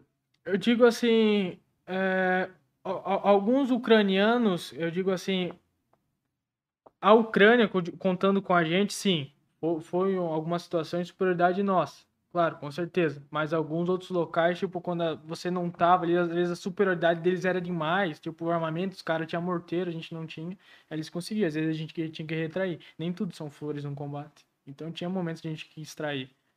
Então, tudo, tudo ia, tudo depende da situação, estratégia. Mas era, era, era interessante o jeito que eles combatiam, era diferencial, viu? Você pensa, você pensa que os caras do Rio ia ser legal botar Rio de Janeiro e Rússia pra ver o combate ali, ia ser da hora, eletrizante. Sim. É, é, foi, começou a ter uma veiculação aqui, uma propaganda, do, do, mostrando vitórias de ações ucranianas. né? E aí mostrou quantidade de generais lá que foram Sim, sim, abatidos, sim, sim, sim. quantidade de, de alto escalão do exército russo, assim. É, tu viu? Tu vivenciou alguma coisa? De, de vivenciar de, de abate de general, não. Mas assim, tu, tu, tu via essa, essa derrubada A- do. A- acontecia, assim, porque era um, é um grande troféu, por isso que eu te falei em questão das documentações. Tipo, às vezes tinha, tinha algum óbito ali que você ah, olhava ali o fardamento dele, eu verificava o documento, ah, quem que é essa pessoa, tal, tal, tal. Porque às vezes nem toda a roupa que a pessoa tá, a pessoa é. Então a Sim. gente verificava. Mas era um troféu muito grande. Até mesmo tem um colega meu aí que tá sendo caçado pelos russos aí, o do Azerbaijão aí, porque ele derrubou um, general. Ele derrubou, mas eu não vi, mas ele tava comigo. Que é o, que é o Fará. O Fará é um cara com os dentão de ouro, tudo cortado. Esse aí é aquele famoso que eu respeito, assim, cara, de, de admiração mesmo. Sim. É um cara top, hein? E aí, então, toda vez que vocês que, você, que tinha um confronto, depois de, de, de cessado ali, vocês avançavam, Faz reconhecimento, faz fazia todo o perímetro e reconhecimento, aí padrão. esses corpos ali, vocês, quando tinha documentação, pegava, fazia o levantamento para poder comunicar se era alguém É, do- se tem, tem interessante, tem. Se não tem, bala. Sim, sim. E, e foram bastante situações dessas? Cara, de, de confronto direto tive quatro. Sim. Quatro, assim, mas o resto não. Foi quatro combates intensos, assim, que eu tive de fazer essas coisas, mas no resto E, não. e, e de, e, de, e de ver lá os. Chegar lá e você achar o, o- os corpos. De, deu, a- tinha, tinha estados que a gente passava que tinha corpo- corpos pelo chão, mas já era corpos há, há algum ou- tempo. Então, pra nós não tinha interesse, entendeu? Sim. Porque também uma coisa que a gente às vezes olha e vê também é em questão de equipamento. Que equipamento eles estão usando? Quem é os caras? Porque tem muita gente que toma. Às vezes trocação, você trocava o cara, o cara sumia. Você não sabia que o cara morreu, os cara correu, que, que tipo, de longe você não vê. Aí os caras falam, ah, tô trocando 200 metros com o cara, ah, matei o cara. Pô, como que você viu, irmão, que você matou o cara? 200 metros é bastante Pô, coisa. mano, é, Se é- não tiver um equipamento, se não tiver um. Tipo, a a nossa AK, muitas das nossas AK não tinha red dot. Então, como que eu vou ver que eu matei o cara? Aí você tinha que, depois, espera o conflito aí, você tenta fazer um reconhecimento, subir a drone. Então tinha. Porque não tem como você ficar jogando morteiro a 200 metros. É muito. É complexo e e você vai perder um tempo. Às vezes, ah, tem estrutura. Ah, vai passar um morteiro por cima. Não tem lógica. Então tu ficava aquele combate ali, às vezes sumia, às vezes voltava, sumia, voltava. Protegendo a tua posição, em defesa. Na mesma posição, sempre na mesma posição. Sim. Vibrando, Luana? Sempre, chefe. Então manda. Vamos lá. É, Nicolas, você chegou a pegar veículos e armamentos do país oponente? Ô, Vibrou em um tanque russo? Não, não, nas blindadas não peguei nada. Eu, eu passei um sufoco pra dirigir um carrinho da União Soviética, cara. Que é tipo um Fiat 147, entendeu? Mas ele é sedã. Aí você tinha que bombar o bagulho aqui, aí ai, ai, eu falei, caraca, como que dirige esse negócio aí, cara? Passei um sufoco, eu não consegui dirigir esse carro, irmão. Fiquei. Mas pense um cara puto na vida porque eu não consegui dirigir esse carro. Pensa um carrinho da hora. Aí o carro lá eu não, eu não dirigia muito, porque tinha, tipo, o pessoal que tinha era motorista, que lá usava muito Hilux, Hilux, é, outras caminhonetes, tipo Pajero, com os pneus largão, porque era mais barro, né? Sim. Tinha um carro que a gente usava, não é um carro, é como se fosse um quadriciclo com gaiola, é bem caro no Brasil. Tem uns amortecedor, um amortecedor, cara, aquele carrinho lá, tinha o James, que era um americano, era americano e o Gaspar. Eles pegavam aqueles carrinhos e um dia eles foram me buscar nessa base dos drones lá e eu fui atrás. Que arrependimento matasse, cara. Ele, nha, nha, nha, aí eu batendo a cabeça, Kaká segurando pra um lado e pro outro. É da hora, mano. Tinha uns carros lá da hora que a gente pegava, algum ficava parado. Porque lá as garagens são, tipo, as casas são diferentes do Brasil. Tipo, você chega na garagem, vamos pôr de, de algumas casas, lá tem carro parado, tem moto parada. A gente pegava aquelas. A gente fala aqui no Brasil, aquelas. É, é besta, né? Não tem aquelas motinhas lá? Aquelas bem, bem pequenininhas, parece uma bisa chinerai. Sim, sim. Aí, aí, aí um, um dirigindo, o outro virava de costas, ficava o Kaká apontando e ia malucão na, na, na vila e assim, cara. Nós tinha coisa que a gente zoava mesmo só pra tirar o estresse da guerra mesmo. É esses veículos que a gente pegava. Mas a gente E- pegava e- pra nós, não. E vocês sabiam que era um terreno que tava tranquilo. É, um terreno tava tinha- não tranquilo, exatamente. ameaça né? Às vezes a gente passava, às vezes, com essas motinhas brincando aí, vinha. é, população e tudo mais, dava café. Pra Você ter, você ter a noção de um, de um povo que às vezes não tinha nada, a gente passava em patrulha, passava às vezes fazendo outra coisa. Ó, passava, dava um chá, um café, pão com banha. Quantos pão com banha eu comia, irmão? Pão, Pão com com banha? banha, exatamente. Eu nem sabia que era pão com banho, com fome eu comia. E nem que era gostoso, né?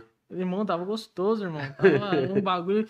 A primeira coisa, eu pensei que era chimida e, sei lá, alguma coisa. Tava, fui comer, comi o primeiro pão, não senti gosto de nada. Eu falei, ah, mano, Brasil, né? Comi, comi, tá no estômago, já era. Depois o cara, ô, sabe que você é pão com banho? Eu falei, ixi, já era, mano, dá mais um.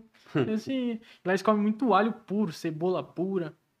E, É mesmo? ô, mas isso daí dá uma acordada no, no caboclo que é eletrizante, comer um alhozinho. Sério? É, no, no- Luana, temos isso aí, Luana? Ih, a Luana levou um susto, meu irmão.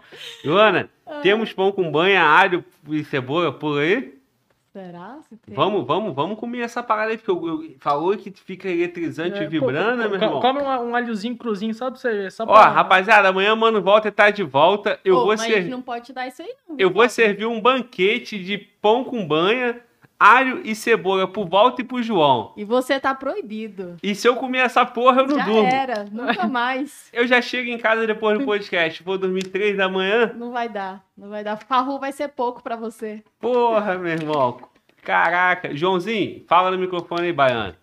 Vamos comer um, um pão com banha com, com alho e cebola? Bora na hora, Pra ficar vibrando? com certeza. Meu Deus do céu. O João tá na, tá na dieta, né? É O- dieta o- fake. O viu? João, o João falou que, que vai. Na próxima ele vai contigo. Nossa senhora, pra já que vai perder já, você não quer fazer uma dietinha? Nossa senhora. Hein? Primeira trincheira, eu vou largar ele. Ô, João, tu viu que o cara falou que marcou com 5 e no final só foi ele. Falar que eu vou. Se tu Ah. falar que vai, tu vai. Ah, responsa, hein? Isso, Caraca. hein? Que. Responsa. Tu serviu o exército, João? Não, não, tem que dispensar. Mas tu queria servir? Queria. Queria porra nenhuma. Se tu servisse, tu ia fuder o Fala Glória, cara. Porque eu ia perder, ia perder um- uma mão de obra importante aí pro canal, pô. Verdade, verdade. Eu confesso que eu fiquei torcendo. Vai, meu irmão. Dispensa o cara, Ele dispensa o cara, meu irmão. mandar um contatinho. Pra quem não sabe, o João acabou de fazer 18 anos. É um jovem rapaz, um, um homem. Um homem de 18 anos. Não, João? Isso aí, cabra macho. Atirador. Aí tá tirando pra caralho, moleque, meu irmão. Airsofteiro agora, né? Não, moleque, moleque é brabo. Vamos lá, vamos lá. É, Luana, vibrando. Vamos lá. A gente. Eu queria só pedir pro pessoal aí acessar o nosso Telegram, antes de tudo. O Nicolas mandou bastante material aí pra gente. A gente vai subir lá, vai postar lá vídeos, fotos, é, alguns materiais e arquivos aí que ele trouxe dessa experiência dele lá fora. E aí, quem quiser acompanhar, quem quiser ficar um pouco mais por dentro, tem lá no nosso Instagram também, arroba Fala Galbi Podcast. Muito bom. Tá bom? Deixa, deixa eu fazer o. Ó, só reforçar o pedido da Luana, tá bom? Do, do Telegram. O Nicolas eh, trouxe pra gente vários, vários conteúdos aqui eh, da experiência dele lá, fotos, muita coisa, muita coisa legal, muita coisa assim que você vai conseguir eh, imaginar o que, que ele tá falando, tá bom? Então, você vai ter acesso a esse conteúdo lá no Telegram. Já colocou alguma coisa lá, ô Luana? Daqui a pouquinho. Tava só dando uma aquecida aqui primeiro. Tava só dando uma- desculpa de uma, quem. uma vibrada no chat, né? Só, só, só Tu quer, o tu quer quantos segundos pra, pra ir pra lá? Ô, 30 segundos dá? 15. Que- Porra, muito bom, meu irmão. Que orgulho, cara. É isso aí então, Luana. Começando agora. Da última vez que rolou essa brincadeira dos 30 segundos, cobraram nos comentários dos cortes. Você viu lá? Exatamente, Foi com o nosso camarada aí, ó. Então, então, tu tem 15 segundos pra botar uma foto lá no Telegram, então, Vai. né, Luana? Beleza. Então vambora. Show. Deixa eu mandar um abraço especial aqui, cara. Eu vou mandar mais do que um abraço, eu vou mandar um beijão pra Sofia Lopes. O Wallace mandou aqui, o Wallace Lopes. Manda um abraço pra minha filha, Glória. A Sofia Lopes, conhece você de Niterói. Sofia, um beijão. Obrigado pela tua audiência. Eu sei que você ainda é uma criança, mas já já você vai estar aqui, ó, vibrando. Seja nas Forças Armadas ou na polícia. Se não estiver lá, admirando e, e- e apoiando quem, quem tiver lá. Então, para você, pro teu papai, Wallace, beijão, irmão. Obrigado aí pelo carinho. É, tá comigo agora, né? Tá com você. Beleza. Meu irmão, tá vibrando? Bora lá? Tu quer, tu quer alguma coisa, meu irmão? Um, Quero nada, tá, um- tá só. um energético? Não, não. Nem tá um pão, pão com banha também? Não, pode ficar pra você. Tá. Olha lá, ó, pro próximo, ó. Tá bom, tá bom. Demorou. É... Seguinte, cara. Aí fala, fala, fala aí. Aí tu teve, tu teve essa experiência lá. Meu irmão, experiência humanitária, cara. O que que você viu? É, Vou te falar a minha percepção Sim. pelo que, eu, pelo que eu tô vendo, que, que eu tô vendo nos noticiários e pelo que você acabou de relatar, assim. É, São, são territórios que foram avançados e, e a população saiu de lá e ficou um completo vazio, né? Sim. E, e é como se fosse uns avanços anunciados, né? Exatamente. Então todo mundo já sai e, e você não vê aquela cena horrível que nós vimos em filmes, em, em relatos de, de outras guerras, de Segunda Guerra e etc. Tu não viu nada disso lá. Então, vamos lá, agora eu vou chegar a uma parte bem complexa sobre o avanço em al- algumas cidades, situações que aconteceu nesse avanço e algumas eh, populações ficaram ali, eh, até mesmo por conta de, da situação. O que aconteceu? Teve, teve alguns lugares que os russos entraram, eh, teve lugares onde que eles, tipo, eles entravam em casas, tipo, não era para pegar o ambiente em si, ah, Vou entrar aqui, vou pegar esse território aqui, vamos dominar aqui, pronto, acabou. A população ficar tranquila. Não. Eles chegavam chegando, tipo, ó, derrubando tudo, entrando nas casas, quebrando tudo, principalmente roubando joia, é, tudo que a gente, a gente não fazia lá no fonte, tipo, cuidava, eles arrastavam. Tipo, roubava joia, roubava televisão, roubava carro, levava pra Bielorrússia, quebrava a casa inteira, fazia entre outras coisas. Isso bem materiais. Agora com o povo chegou em situações de às vezes a gente entrar na casa do marido tá decapitado, mulher estrupada e criança morta. Isso é normal para eles.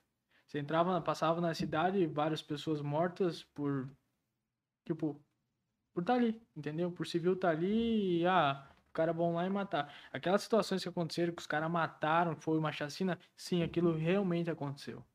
Aquela chacina. Que situação é essa? Não, me- não me recordo a, a cidade que por um conjunto com o chechenos de russos, eles pegaram e começaram a tirar na, na população, aleatório.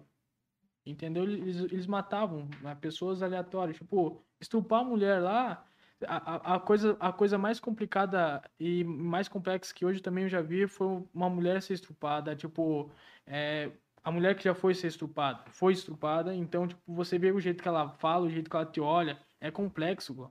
Tipo, Isso, isso, isso, isso te apavora. tu tipo, chegou depois e teve esses relatos. Exatamente. Então, eu vi, eu vi a mulher, tipo, falando pra, pra companheiros mesmo, porque eu não entendia que foi estuprada, tá o marido morto, e, e fica tipo, caraca, velho. Tipo, você fica puto, fala assim, caralho, vou mat quero matar um monte de russo. Não, então, tudo tem um proceder antes.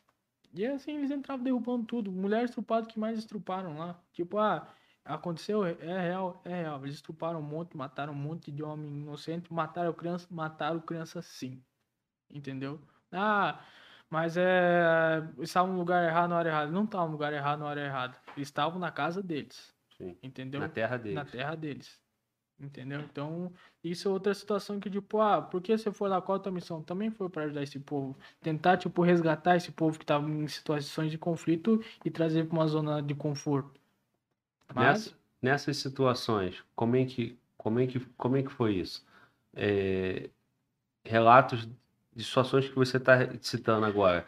Chegou ali, aí vocês prestavam o quê? Uma, uma ajuda humanitária? Tirava aquelas pessoas dali? Sim. Como é que é? Comunicava as autoridades? É. Como é que... E- e isso foi, até, foi lá isso. perto de, de Kramatorsk lá, que a gente entrou um pouquinho mais a fundo, que tipo, a, a gente conseguia ir indo pegando pelas beiras, sabe? Um pouquinho a gente conseguia, a gente não chegava a entrar lá, na- lá no meio dos russos, não tinha como a gente fazer e, e extrair o povo. Que até mesmo eles falavam que tinha os corredores humanitários, mas os corredores humanitários eram muito lisos. Muitos, muitos corredores humanitários jogavam para dentro da Rússia. Entendeu? Eles não, fala, não faziam. Eles apavoravam a população também. Tipo, não era um corredor humanitário, ó, pode sair vai para onde você quiser. Não, eles apavoravam, cara. Então, esse corredor humanitário foi um, foi um pouco complexo. Tinha pessoas que não conseguiam sair porque também não tinha dinheiro. É, eu digo dinheiro para ir para outro lugar, para se manter em outro lugar. Então, elas decidiam ficar na casa. E quando esses caras chegavam na casa, a gente tentava chegar tipo, o mais próximo possível para tirar essas pessoas. Até mesmo para entregar comida. E quando isso chegava ou não chegava a tempo, a coisa já tinha feito ali. É, mulher estrupada. Mulher estrupada tinha muito. Esse corredor humanitário que tu falou que levava para dentro da Rússia, levava para dentro do território que eles estavam dominando. Uhum. Sim. Entendeu? Tipo, ah, você tá aqui, tipo, a mesma coisa, vocês dão uma volta pra trás, só. Tipo, os primeiros corredores humanitários que teve foi no início da guerra, que daí eles fizeram extração, saiu de Kiev, eles falaram, ah, vão derrubar Kiev, então esse é o último corredor humanitário. Então, esses aí eles conseguiram sair para alguns lugares, mas teve outro corredor humanitário que, que não tava saindo, tava indo pro lado deles, entendeu? Eu Sim. pra Bielorrússia, então, tipo, era difícil ah, descer lá pra Geórgia, descer pra, pra Polônia.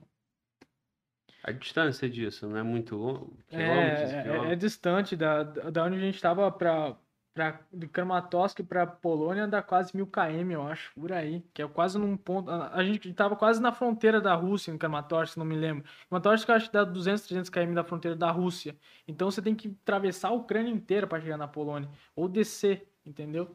Tudo. Imagina uma pessoa que tá em casa, não tem um carro, não tem nada. Como que uma pessoa dessa vai fazer isso? Não tem como fazer. E, é- e, é- e essas regiões aí é justamente o alvo de avanço dele. Que eles estão lá agora. Sim. Entendeu?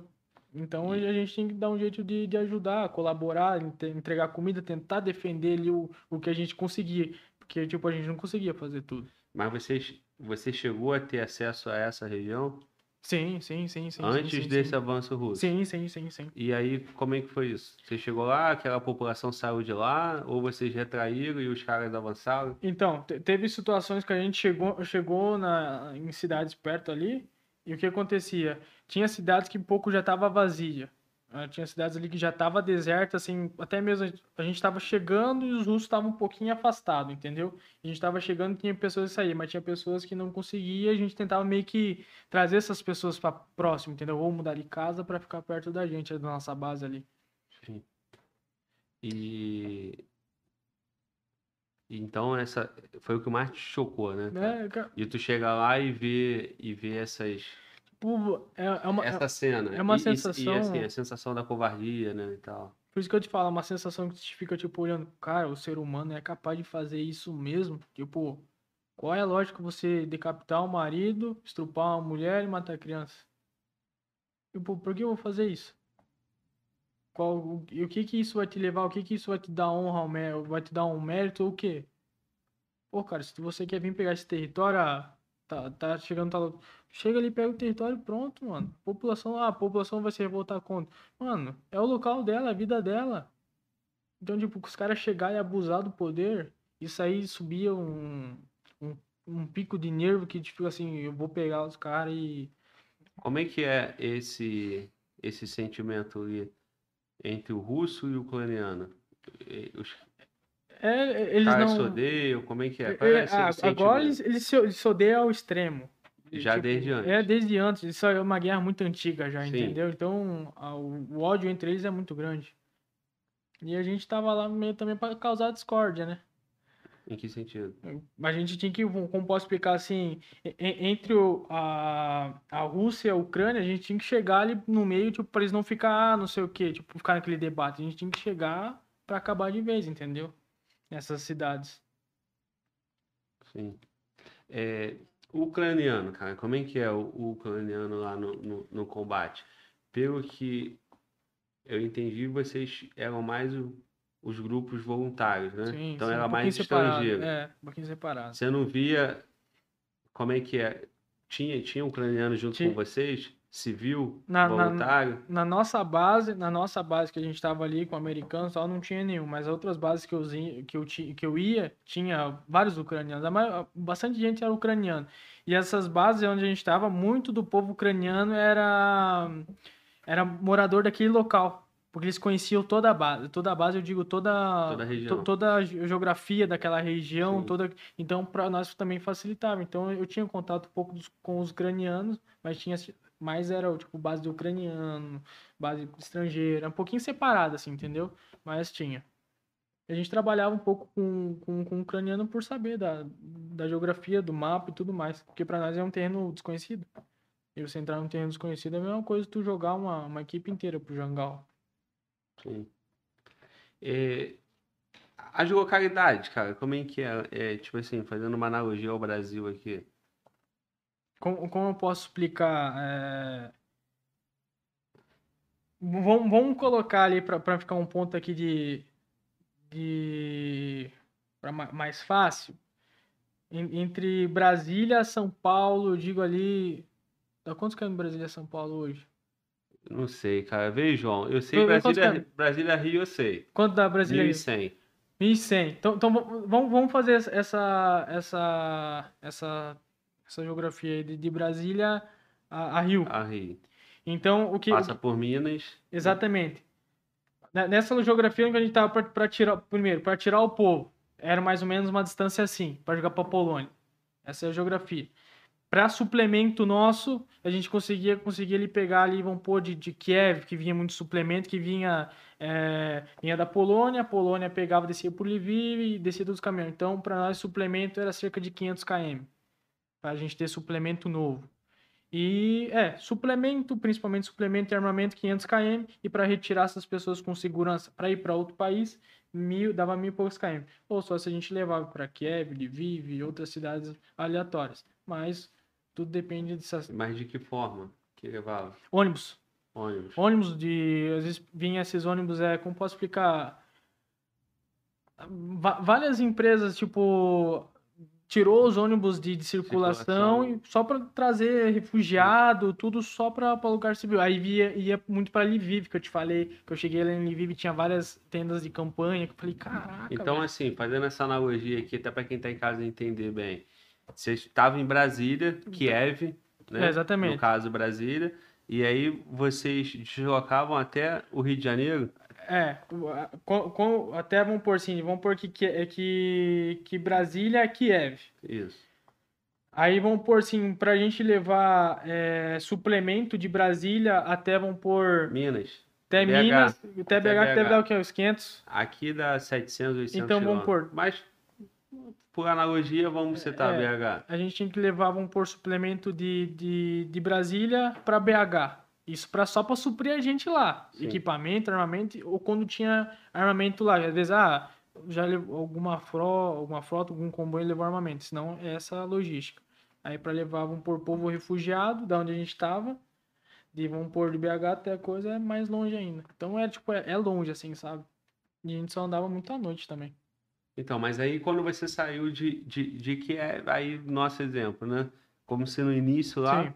Tudo isso que você tá relatando pra gente, você já tava onde? Tá, tá lá no Já Rio? Tava, tava, tava lá em Kramatorsk, que a gente pode chamar de. Mil quilômetros aí de... De, de Kiev, de Kiev a Kramatorsk dá 500, então Sim. dá, Tá, é perto. sim, Aí se eu fosse de Kramatorsk pra Polônia, aí ia ser uma pancada. entendi. Aí esses ônibus a gente não vinha escoltando, porque pra nós era. É muito, a gente ia perder muito tempo, entendeu? A gente Sim. fazia, fazia ali o recolhimento, tá, pegar o busão, vai. Entendeu? E, e nem tinha efetivo também Não ficar tinha. escoltando e também não seria muito efetivo, né? Exatamente. Então pra nós. porque ficava- teria um exército ali e ter- poderia ter bombardeio em cima. Exatamente. Quando o ônibus vai, é ônibus só de civil. É só de civil. E aí, aí em deslocamento, se tiver um bombardeio, é alguma Pô, coisa... se os caras matar civil, aí os caras já estão, tipo. Mas teve O também que você caso. tá dizendo é até que tem casos, né? Mas tem casos em situações dessa covardia aí, quando o cara chega no território e esculacha quem tá ali. Teve também em barreiras que os russos mataram, tipo, ucranianos querendo refugiar, porque os caras. Pô, você, você, você vê uma barreira russa, cara, você não sabe se o cara vai te matar, vai te roubar, vai estuprar tua mulher, e aí? Tu vai acelerar. Teve situações de, de ucranianos que foram mortos em barreira, né? Sim, entendi. É... É... Tem superchat, acabou de chegar, não tem, Luana? Temos, temos sim. Deixa eu Tá. pegar aqui, só um minutinho. Tá. Eu, eu, eu, vi, eu vejo, ó, Ah, não, o... eu tenho um aqui do Mac. O que tá vendo aqui, o que eu tô vendo aqui não tem pergunta. Isso. Tá. Eu tenho aqui do, do Mac. Ele falou: Fala, Glauber. Eu tenho uma dúvida. Qual foi o dia mais complexo que ele teve? É essa que eu Abraço. tinha visto, É? sim. Qual é a pergunta? Qual foi o dia mais complexo que tu teve lá? Acho que dia, dia mais complexo pra mim não, não teve alguns, mas acho que foi acordar né, em Kramatorsk mesmo com aquelas bombas na cabeça. Que foi a o último dia que a gente ficou lá, que foi pra gente eh, retirar a nossa base lá. Que foi quando eu eh, retornei pra Kiev. Que daí o que aconteceu? Um, um dia antes, a gente pegou, tirou todas, vamos pôr nossas é, bagagens maiores, vamos pôr que a gente levava uma, a gente falava uma mochila de campanha, a gente levava lá, deixava nossas coisas lá, e um dia antes começou a ter vários bombardeios, foi que a gente extraiu da, de, de Kramatorsk, aí foi um dia depois, a gente dormiu, foi bomba, bomba, bomba, a gente acordou de manhã, rocket, essas coisas, a gente decidiu sair. Sim. Foi o dia mais cabuloso, assim, que hoje eu, que eu me lembro, você fica, tipo, acordar com várias bombas, sabendo onde tá, tá de madrugada, então acho que foi mais complicado. E isso aí você já tava quantos dias lá? Estava. Já em Kramatorsk já estava acho que uma semana, já duas semanas quase. Foi logo no início. Foi, então? foi quase no início também. Que momento tu decide voltar, irmão? Foi também a situação da Kramatorsk por causa do, do meio do comando do governo. Que eu falei assim, ah, vou, vou embora, porque tipo, a gente chegou numa situação que a gente não recebia o que a gente precisava. Recebia em questão de armamento. Tipo, ah, precisamos de mais javelins, NLOS e tudo mais. E tipo, não mandava. Aí, tipo, você queria fazer a missão, você não conseguia porque não tinha armamento. Aí ficava, tipo, forçando algo, entendeu? E não tem como você parar a situação com com AK-47, com que. Então, tipo, a gente começou a tomar muita bomba, bomba, bomba. Se você só trocar base lugar, não vai mudar. Então, tu tem que sair do local. Então, a gente decidiu extrair e voltar pra Kiev. Quando eu voltei pra Kiev, eu encontrei os brasileiros. Que daí começou toda a parte do treinamento, toda a parte de mudança.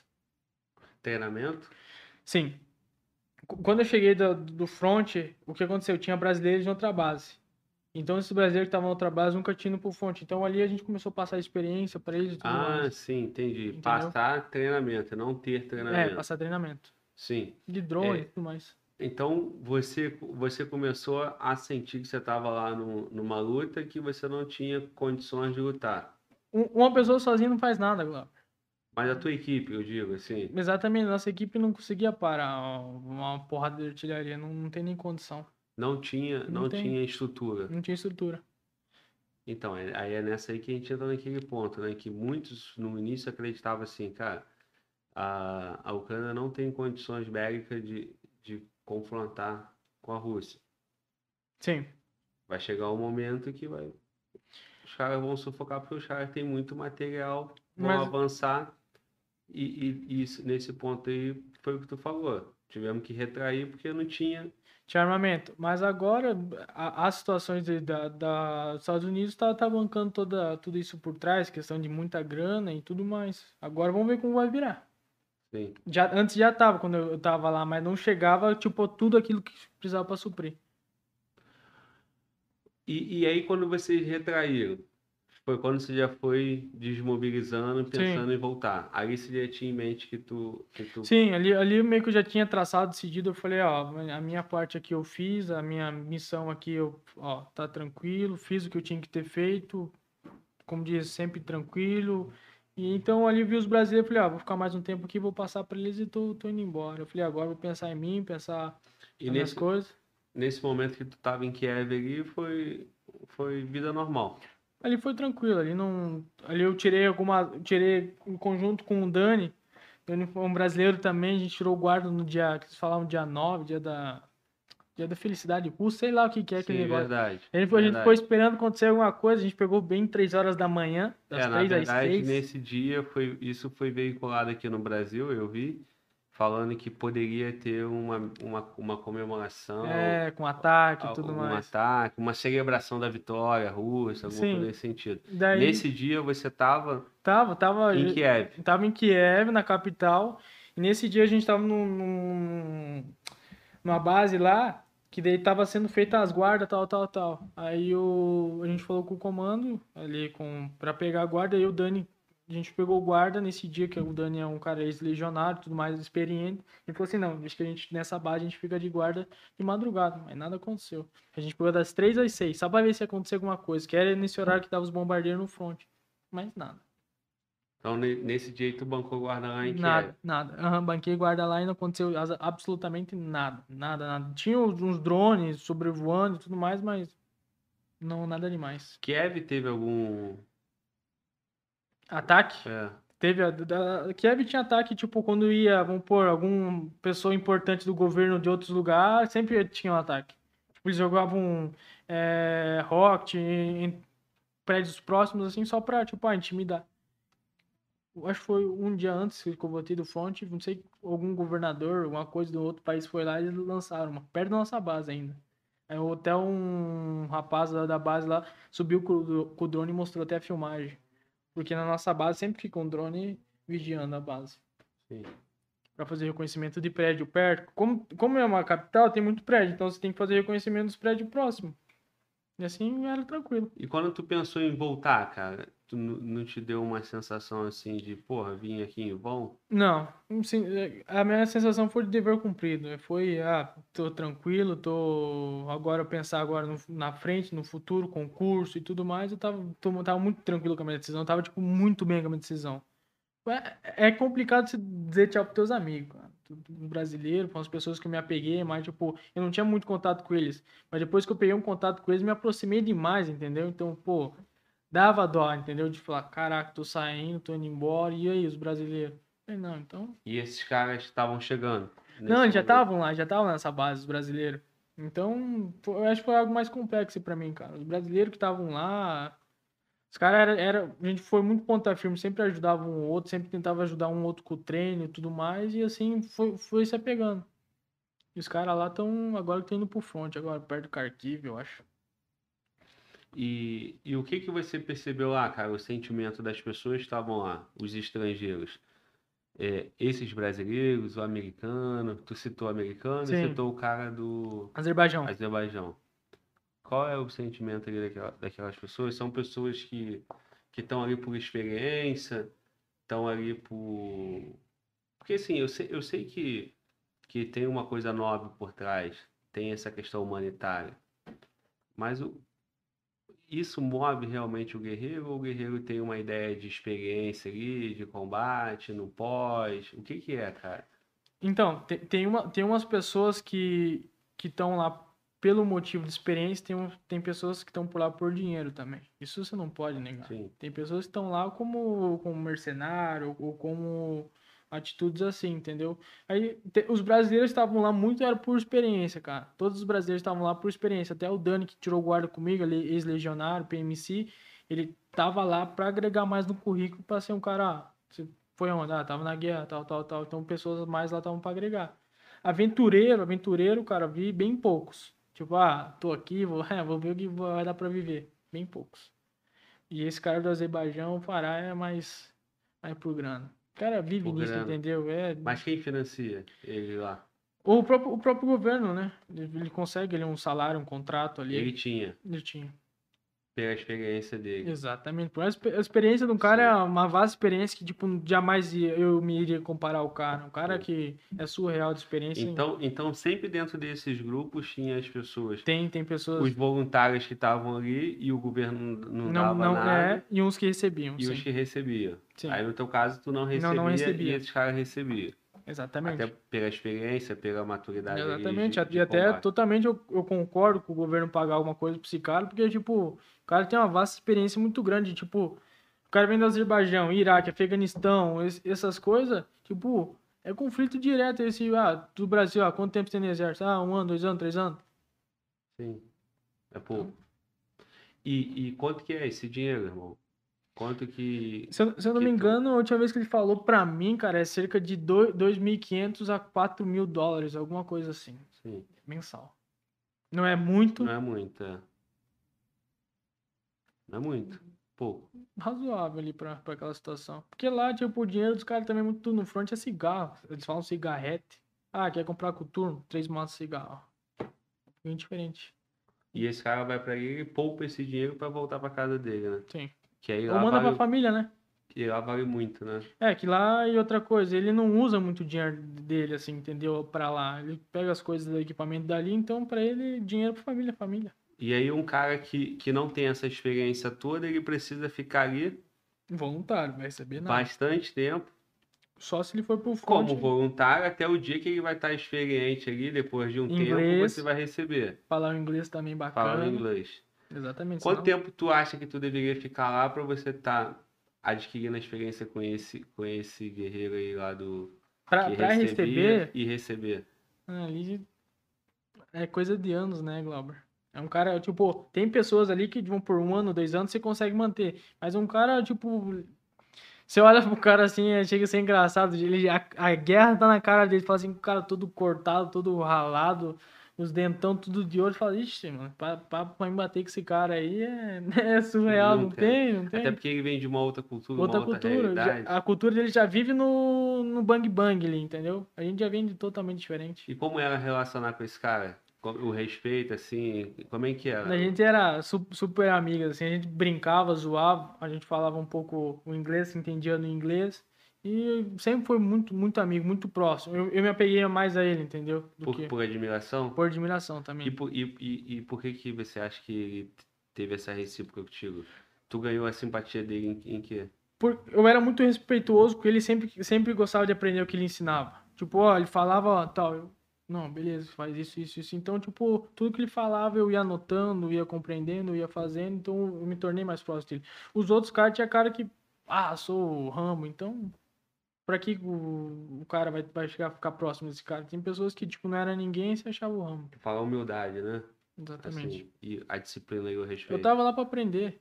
Eu tava qualquer pessoa falou assim, ó, ah, tem que fazer essa trincheira de tal forma, coloca de tal ponto, sobe assim, ah, tem que fazer o tal jeito dessa casa. Eu ia fazer ele. O cara sabia o que tava falando, não era qualquer pessoa.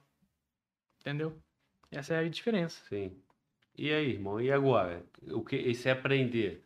O que, que você pretende fazer com, com isso que você aprendeu lá e o que tu viveu? Ah, Essa tua experiência.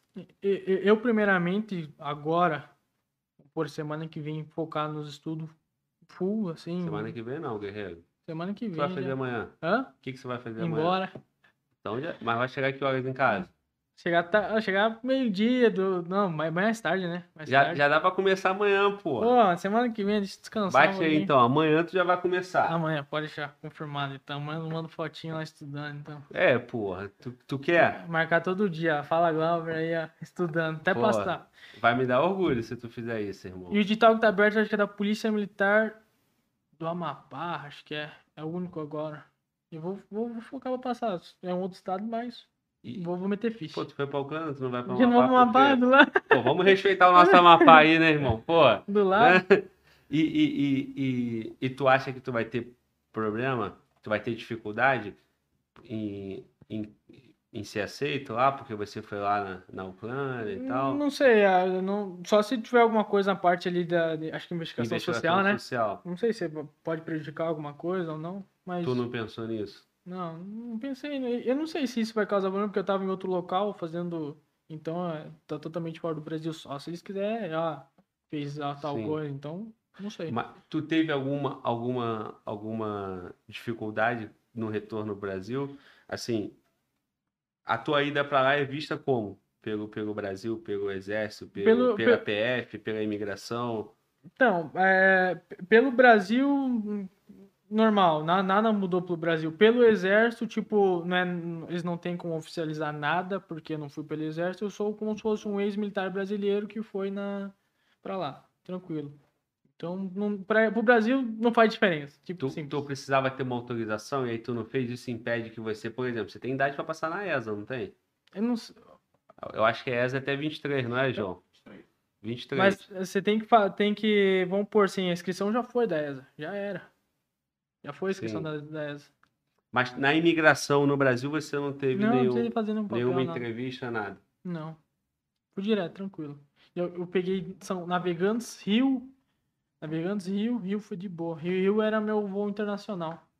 Que eu ia pra Portugal. Nada. Sim. Tranquilo. E, e- e então a missão agora é vibrar aqui na, Vibrar na polícia. Polícia aqui. Fazer, fazer, como diz, fazer minha pequena história. Pagar a etapa. Pagar, pagar minha etapa no concurso primeiro, depois pagar minha, minha etapa de formação. Sim. Pode falar, irmão. É código nosso aqui, ela já tá pedindo pra falar, mas tu pode concluir. Pode mandar bala aí. Vai pagar a etapa? Fala, Luana. Você levantou Ah, a mão, aí tu. tenho, eu Quê? tenho superchats aqui pra ler e tem um que Sim. eu gostaria que você lesse aí no final. Na hora, cadê? Tá? Deixa eu, deixa eu falar o da galera aqui primeiro, aí na sequência você fala isso daí pra gente dar uma complementada e seguir a conversa aí com Tá bom. Pode ser? Ô, Luana, tu, tu já comeu hoje? Uai, já. Já teve lanche? Só Não o baiano agora. que come, né, cara? Ô, desgraça esse baiano, meu irmão. Segura essa porra aí, cara. Cacete, o bicho vive comendo, mané. Esse E o meu, que vocês mané? estão escutando aí, galera, é só o João aqui, tá? Só comendo, é só mastigação dele. Só mastigação 24 horas. Caraca, e o nosso lanche? Meu irmão, tu, tu come um burgão? Manda bala. Como qualquer coisa. Já pediu, Luana? Vou pedir. Pede um burgão pra gente, então, pra geral. Quatro. Beleza. Não, quatro não, três, porque o baiano já tá comendo. dieta. e o baiano tá na dieta. Esse aqui não comeu hoje mais, não. Não é possível. Pô, moleque, tu não para de comer, O cara. que que é lá? Agora é. É, agora ele tá comendo iogurte com granola. granola. Ontem encheu o rabo de batata frita, de pizza. Hoje tá comendo iogurte com granola. Tim Glauber na cabeça. Fala, Luana. Difícil defender, né? É muito difícil. Vamos lá. Ó, a gente tem aqui o, o Júnior Basílio, que ele mandou um superchat, mas ele fez a mesma pergunta, você já respondeu, que é qual foi o momento mais tenso É, lá. foi né? a Você já respondeu. lá. Júnior, ele já respondeu aí, beleza? É, a gente tem também o Dedo de Ouro que mandou superchat, mas não fez pergunta. Gratidão aí pelo apoio ao canal. É, o Iago Fernandes também mandou superchat, mas não fez pergunta. Obrigado Uhum. aí pelo apoio. É, e a gente tem o Gabriel Ferreira também. Superchat, mas sem fazer pergunta. Obrigada, galera. Vocês estão apoiando aí a gente. Muito bom, meu irmão. Obrigada. É... Glauber, essa aqui é pra você, ó. Quem é? Daniel Ponte. Mandou Daniel? um superchat. Cara, eu não vou nem te pedir pra repetir isso aqui que ele Mas cadê? Eu não tô vendo. tá lá em cima. Daniel Ponte. Ah. Glauber, tem que chamar o Atenção Chat, sem zoação com a novata aqui, viu? Glauber, tem que chamar o Spetsnaz Dmitry Lobkov pra contar a história dele também. Ele fala português de boa e tem filha brasileira, vale a pena. Fala de novo. Não é possível, cara. Vamos lá. Spetsnaz Dmitry Lobkov. Pra quem não sabe, um dos processos de recrutamento aqui da equipe Fala Glauber é ser poliglota, entendeu? Tem que falar um bom português, entendeu? Tem que ter alguma coisa. O baianês, alguma coisa tem que falar diferente, não? A Luana fala, fala até. Isso é o quê? É russo? Polonês? Olha, eu não E quem é esse guerreiro aí? Eu não conheço. Vou dar uma. Tá bom. Já chego com a informação. Vamos chamar, vamos chamar. O chat também quiser me contar, fala aí, chat. Quem que é o Spetsnaz Dmitry Lobkov? Muito bom. É, e tem, e tem o, o, o do Ricardo, tu já leu? O do Ricardo, só um minutinho, Que ele falou sobre o cachorreiro. sobre o cachorreiro. Deixa eu ver aqui. Peraí, Glauber. Ah, não, ah, não. Perdi Não? aqui, perdi aqui. Ricardo Kulovski. Achei. Como que é, Glauber? Kulovski. Kugovski? Kulovski. Vamos lá, então. Ricardo Kugovski. Ricardo Kulovski mandou. Fala, Globes, só um parênteses, só um parênteses na conversa. Quando que vai vir um cachorreiro? Tem um aqui no MS que, além de cachorreiro, é catiano. Irmão, já tô trabalhando nessa agenda, tá? É, então já tem, já tem uma conversa aí. Ô, ô, ô, ô, Luana, é, dá um cutuque aí no João aí, pra ele botar a câmera pra mim aqui, por favor. Bora, Atrapalha o João. lanche dele aí. Desculpa, Hum. irmão. Desculpa, eu sei que é muito importante aí o lanche, entendeu? É, mas, pô, ajuda aí, mané. Certo? Meu irmão, é- minha equipe, minha Pelo equipe, minha equipe, ó. Sim, meu Ô, irmão. deixa eu fazer um parêntese aqui. Receba, melhor do mundo. Só Obrigado, um meu. Deus. Um parêntese aqui, já tem gente falando aqui. Eu já amo a Luana. Obrigada, pessoal. Ah, que isso. tá se eu fico achando, até- né? Até emocionada. Obrigada. Muito bom. Vamos lá. Ó, então o colega perguntou sobre o cachorreiro, tá bom? O cachorreiro, nós estamos trabalhando numa agenda já e talvez na primeira semana de junho, se não na segunda, nós vamos ter esse conteúdo do, do cachorreiro, beleza? Então tem um nome já e o colega que você indicou aqui do MS, cara, convidado bom nunca é demais, tá bom? Nossa missão é longa, vida longa pro canal, assim nós trabalhamos, assim nós pedimos a permissão de Deus. Então, manda pra gente aí, cara, de alguma forma lá no nosso, no nosso Instagram, ou deixa o nome do colega aqui pra gente poder procurar, beleza? Então, é isso aí. Vamos ter um cachorreiro em breve, tá bom? É, Eu li o do Ricardo, mas chegou um outro superchat, não chegou, Luana? Temos aí o do Alex Ricardo. Você Alex? Ricardo, publi ou não? Exato, exatamente. Ah, sinal que deve ter dado certo então. Eu fico muito feliz, Ric- Alex, de te ver aqui novamente. Ele mandou: Fala, Globo. Cara, ser voluntário na Ucrânia é fácil.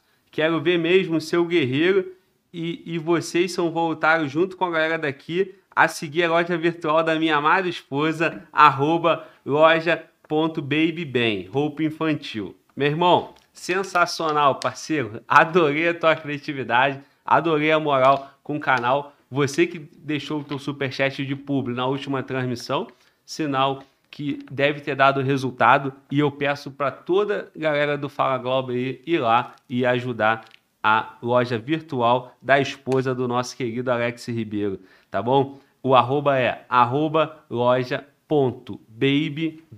B-A-B-Y-B-E-N, beleza? Arroba loja.babybem. Muito bom, parceiro. A criatividade do maluco, viu, meu irmão? Ó, ser voluntário... Abre aí, abre a câmera aí, por favor. Ser, olha pra mim aqui, irmão. Ser voluntário na Ucrânia é fácil. Moleza. Fácil. Quero ver, quero ver vocês, voluntário, todo mundo junto, para seguir a loja virtual Fala da minha amada esposa. Quem falou foi o Alex. Da amada esposa do Alex, que é loja.babybem. Então, meu irmão, Baby, babybem. Loja.babybem. Tá bom? Consegui. Mostra que tu é brabo, segue o cara E aí, meu agora? irmão. Alex, firme a parte, parceiro. Tamo junto. Obrigado aí pela moral e conte com o canal pra fazer a tua publi sempre que você quiser e precisar. Beleza? Luaninha, como é que estamos? Estamos bem. Tá? Acabou? Posso tocar aqui com, com um Não, grande. Deixa eu só Ah. ler aqui do Nicolas. Sim. Nicolas falou assim: só um salve pro meu irmão de nome, tem um nome igual Aí, a ó, você. Nicolas, aí, ó. Meu brother, é. É, Como que é? A gente fala Nicolas- quando tem o mesmo nome? É, É o... xará. o Xará, meu Xará aí, ó. seu xará. Exatamente, mandou um abraço aí. Um abraço pro Sargento Iago, do... ex-Sargento Iago do 5 de Acap. Que é onde tu serviu. É, é onde, onde serviu, o cara parceiraço. Também tem o Soldado Melo, policial militar do Paraná. Padrão também, é um cara que tava sempre comigo aí. Teu parceiro. Parceiraço, lá de Vitorino. Muito bom. Ah, tua terra natal, pô. Eu tô até Natal lá. Muito cara. bom. A Luana tá conquistando corações no chat, né? Lançaram até uma hashtag aqui agora. Aparece Luana. Ai, ó, gente, ó, hoje não. se fudeu, vai ter que aparecer. Hoje, Hoje não? não, hoje não. Hoje Por não, quê? para. Não tá maquiada. Menina tem dessas coisas, né? Tem que avisar Quando eu antes. tô arrumadinha, ninguém quer me ver.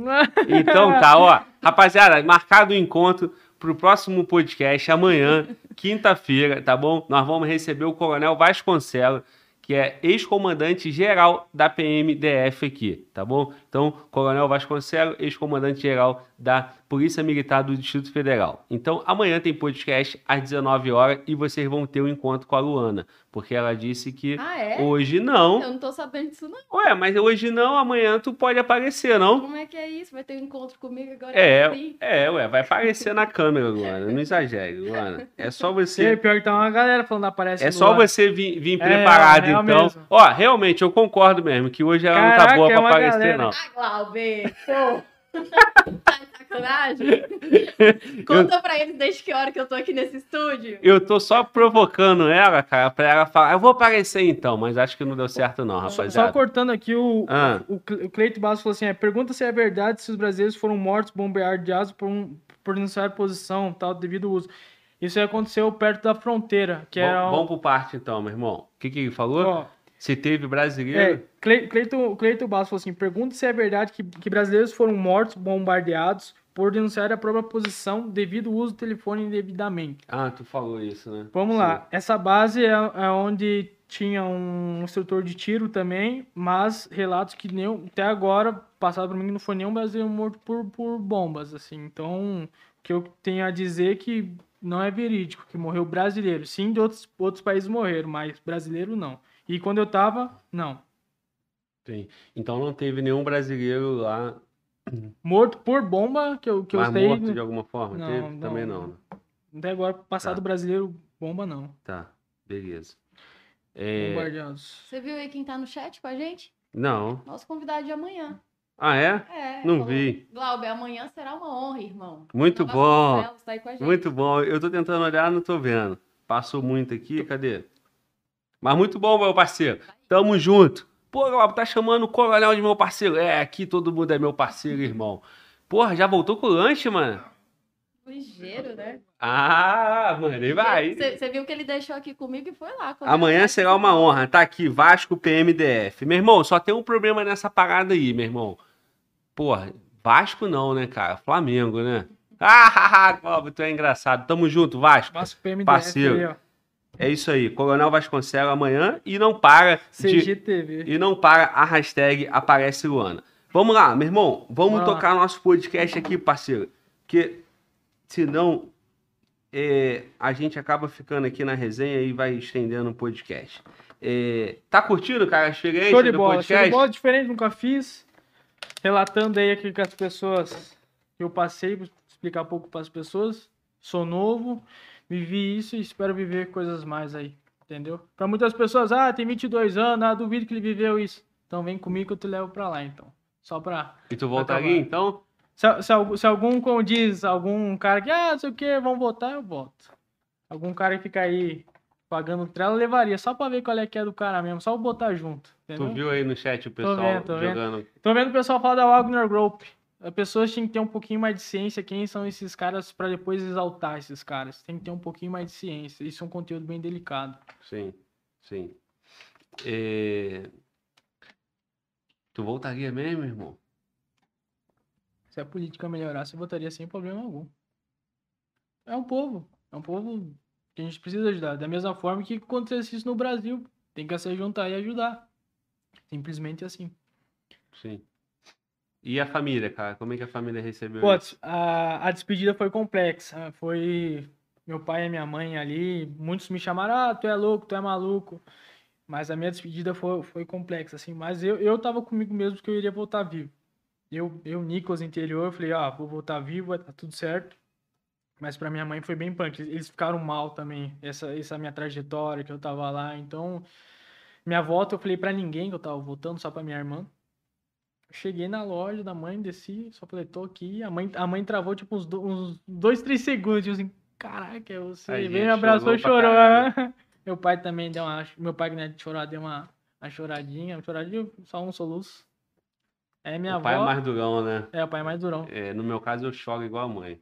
Aí eu fui pro Paraná, fui pro Paraná, voltei agora faz recém no Paraná, final de semana tava lá em Vitorino. Cheguei em cada local, era só, só lambada. É porque você foi, porque você não teve que ter ido, não sei o que. Eu falei, nossa senhora, Já só tô aqui. lambada. Mas olha só, irmão, a tua família te apoiou. Pai e a mãe sim. Meu pai e minha mãe sempre me apoiaram Você foi com teu pai e tua mãe sabendo. ciente, consciente e até te ajudaram financeiramente. É, é, e outra coisa que eu falo pro pessoal que aí, ah, vou, vou avisar minha mãe na última hora. Cara, não faz isso, velho. O teu pai e a tua mãe, você tem que estar sempre ciente do que você vai fazer. Ah, mãe, tô indo pra Ucrânia amanhã. Mano, é- é- e outra coisa, che- chega em situações lá que você, o que mais você quer perto é da família. Tipo, ó, às vezes até mesmo em cursos operacionais, muitas pessoas eh, eh, falam que queriam uma família próxima. É a mesma coisa que tá lá, entendeu? Sim. Então, eu acho que a tua família tinha que estar acompanhando você passo a passo lá. E se você tá consciente de onde tu tá indo e o risco que, que, que envolve isso, você pode não voltar, né? Não voltar, exatamente, tem essa situação. E aí, como é que foi esse último contato, esse respeito com a família, né? Então, qu- quando, quando eu fui sair da, da- de, de Penha para ir para o aeroporto, tipo, conversei com meu pai um pouco, falei que eu queria muito ir, que, que eu estava determinado, que era isso que eu queria. Ele me respeitou da tal forma, mas não queria que eu fosse, mas falou, ó, vai, se é isso que você quer, beleza. Aí abracei ele, foi, para mim foi por dentro é complexo uma despedida assim, tipo uma despedida, ah, vai voltar ou você não vai voltar? Aí fui pra loja da minha mãe também, minha mãe chorou muito, também fiquei bem mal, mas falei assim, é isso aí, tô determinado, só vou e pronto. Vou fazer o que tenho que fazer e vou voltar. E quando tu saiu daqui, tu achava que o bicho era mais feio do que de fato era? Chegou lá, tu viu uma situação mais tranquila? Tipo, pela mídia brasileira, chegava lá, parecia que lá ia ser o, o país de sete cabeças, mas, tipo, não é tão assim, mas é quando você vê, tipo, algo pela mídia, você vê corpos mortos pela, pelo celular, suave, de boa, mas você vê pessoalmente é diferente, né? É um pouquinho mais complexo. Mas lá não é tão, tão ruim como fala, mas o front é complicado. Complicado pra você, tipo, você viver, vivenciar aquilo lá. Mas quem, tipo, ah, vê pelo. Isso que eu acho engraçado, ah, pela ah, de boa, de boa, não é de boa, cara. Não é. Não é de boa e não, e, e, e não, não tem o que comemorar também, né? Não tem o que celebrar, né? Mas celebrar, não tem que você celebrar. Então, tipo, só vai lá, faz a tua missão, faz o teu papel que você sempre foi planejado, que você, ah, vou fazer isso, tal, tal, tal. O meu, o meu planejamento, tipo, ah, vamos por, ah, tenho, saí do exército, fui lá pra Ucrânia, fiz, ah, peguei essa experiência, pra mim, vou, aqui agora vou partir pra polícia. Essa é a minha experiência. Minha experiência não é, tipo, um, é, Aí os caras falam, ah, os caras querem que o cara volte da Ucrânia e volte com história dos, dos caras igual do Bop. Não é assim, irmão. Então, tipo, eu tô criando minha história. Minha história é pouca, mas é uma história vivida. É diferente das pessoas que, tipo, falam as coisas, mas não viveram. Minha história é pequena. no caso. Exatamente. É isso que eu tô tentando fazer, mudando um pouquinho pra, pra seguir, cara, cada vez mais, mais alto e, e, e viver, entendeu? Viver e acontecer o negócio. E o que que tu falaria pra quem tá te criticando e falando assim, pô, o cara foi lá só no embuste pra aparecer, é novinho. Então, é, o- o- eu não tenho nem, nem que falar, nem comentar. Apenas vai e faça melhor, irmão.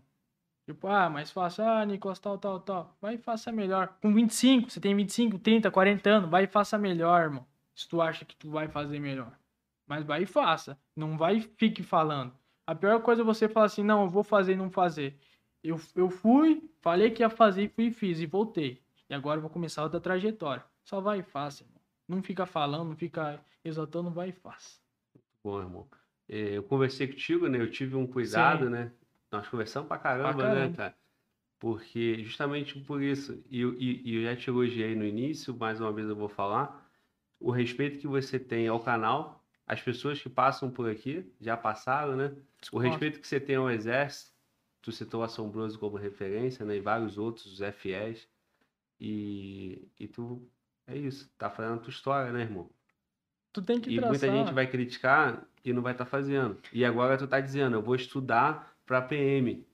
E eu vou sentar, eu não sou bom de estudo, tu falou, né? Eu não sou bom de estudo, mas eu vou Tem que estudar fazer. e, e vou fazer. Então, meu irmão, o que a gente tem um, um papel importante aqui no canal, que é mostrar as experiências, Sim. as vivências. E, e, sobretudo, ser exemplo. Exaltar as instituições, aproximar a sociedade da polícia, mostrar o valor do, do, do combatente, do policial, do militar.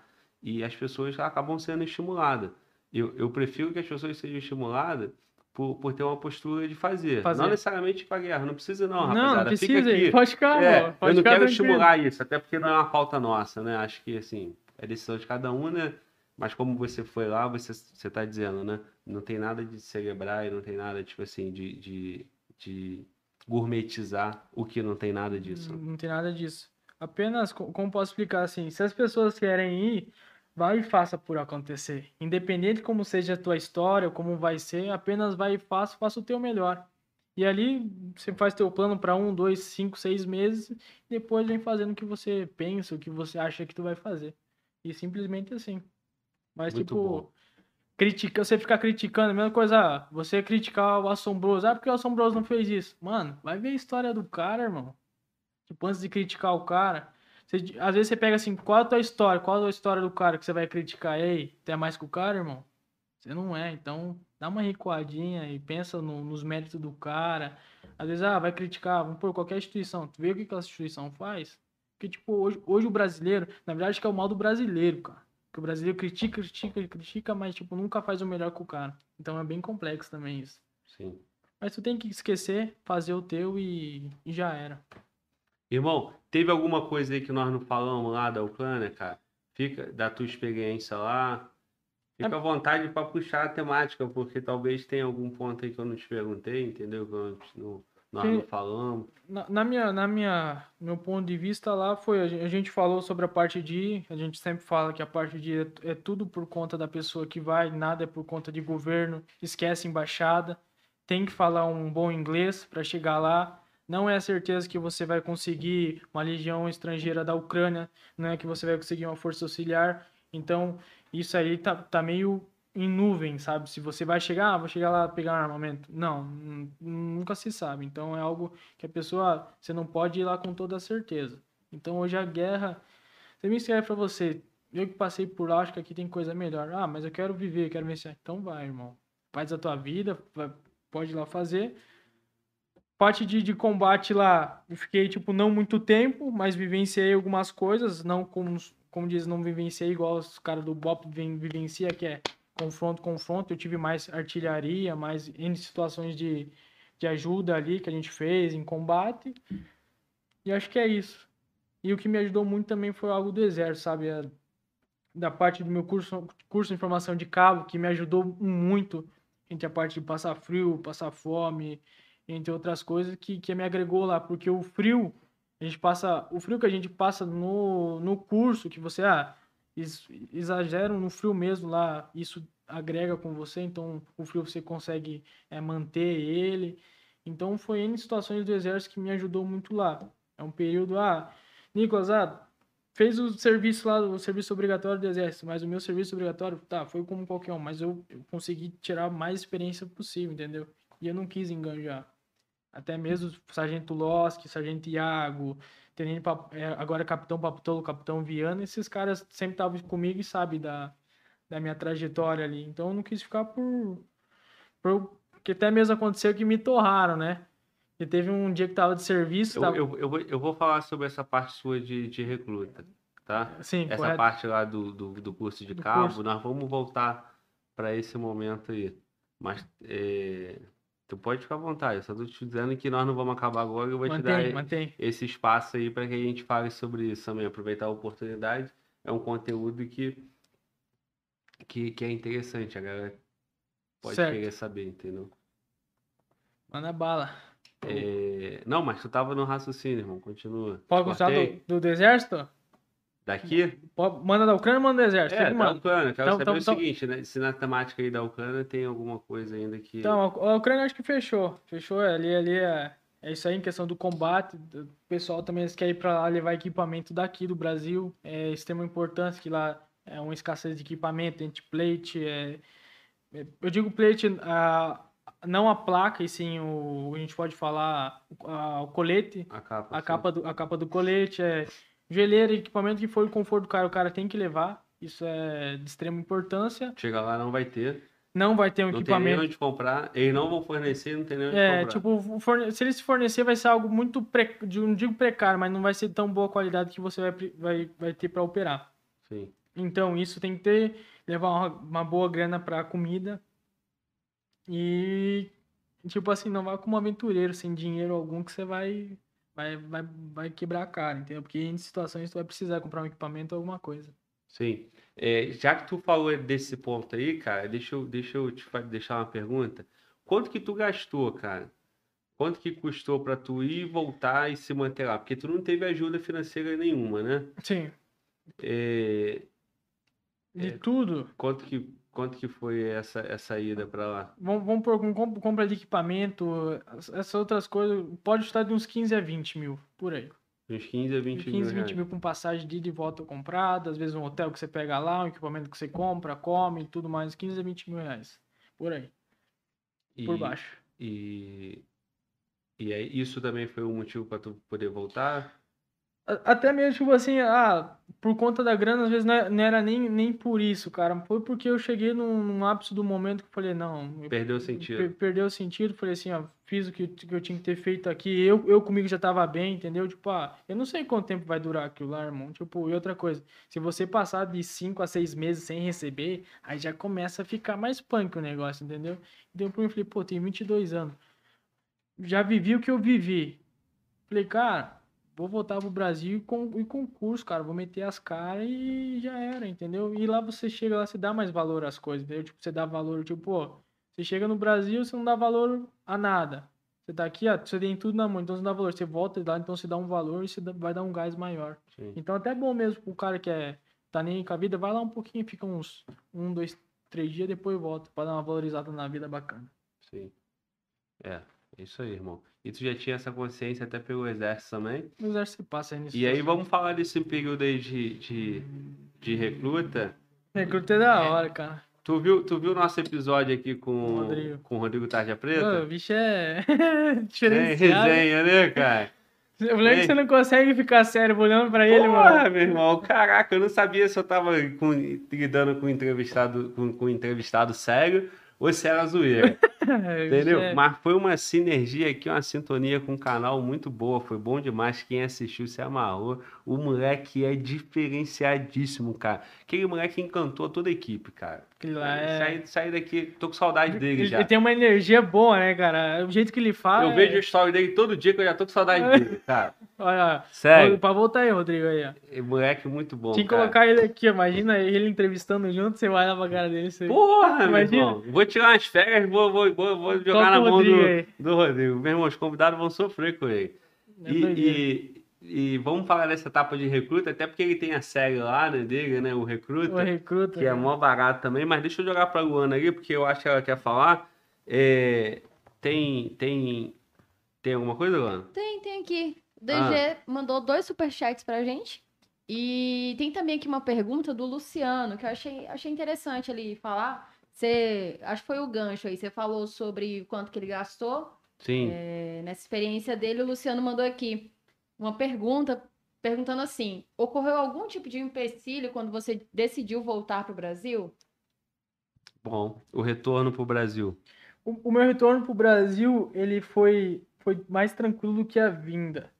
Porque como eu tava retornando ao meu país de origem, Não aconteceu nada. E outra, eu vim de lá com toda, como posso explicar assim, com todo o meu material que eu usei no front, que tá até comigo hoje, entendeu? Então, pra mim, questão de raio-x, migração, tranquilo, botei uma volta bem, bem sossegada. Não tive nem, nenhum problema de.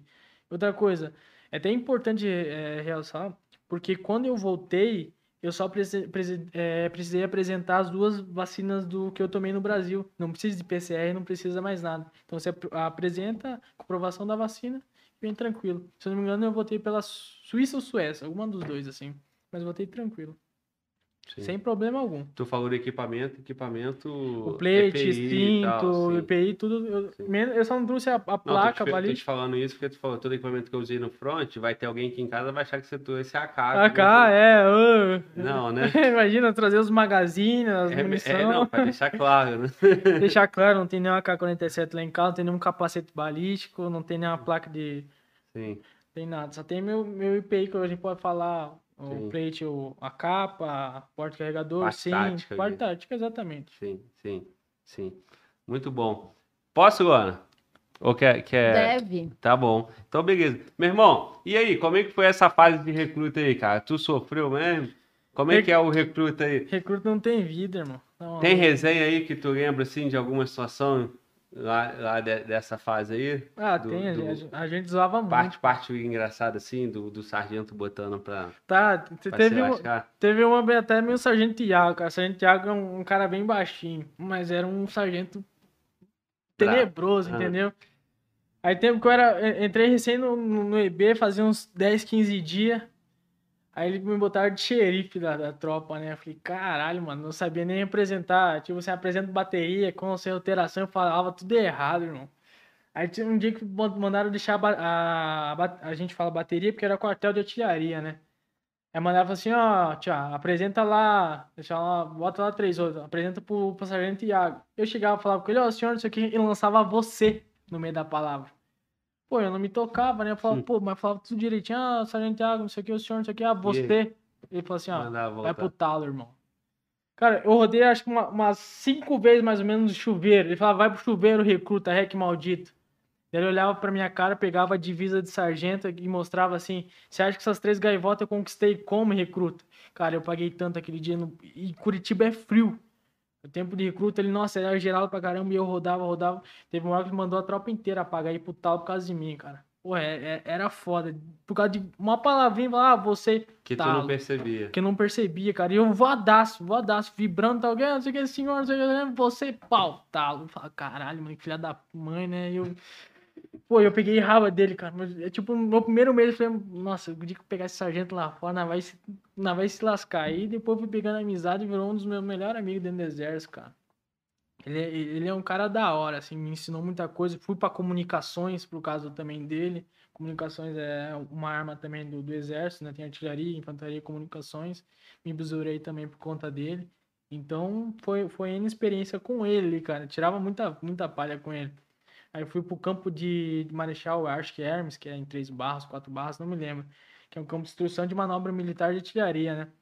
Aí lá eu fiquei com ele lá na, na base lá, me besourei também, enquanto os outros estavam meio que se lascando lá, ficava só com ele, trocando ideia e jogando truque. Quartel tem uns besouradinhos, Virou né? chegada do sargento. che- chegado sargento, de de tanto que ele me sugou. Aí teve uma vez que, que eu fui torrado por causa do, coturno, do 3, eu era o 37 e o 38, meu canga. Aí eu tinha feito curso de formação de cabo já, né? Depois eu conto a história do curso de formação de cabo. Aí eu tirava cabo de dia. Eu era o único que tirava cabo de dia no, no meio do, do período ali, porque eu- da minha bateria dos recrutos tinha, eu era o único que terminei o curso de formação de cabo. Aí eu tirava cabo de dia, bisuradão, né? Tinha a guarnição do plantão. E era no final de semana. E eu sempre gostava de fazer a cascata de água na bateria, tipo, deixar a bateria um aço. Apresentar o serviço no padrão e tal. E era no final de semana, eu falei, mano, vou fazer uma cascata nessa bateria aqui, vou apresentar pro capitão amanhã vibrando e tal, serviço sem alteração. Já era, né? Ganhei um fiozinho positivo, tava na disputa do, da praça mais distinta, que era co- como se fosse um soldado mais, mais padrão, entendeu? Sim. Já tinha feito o curso.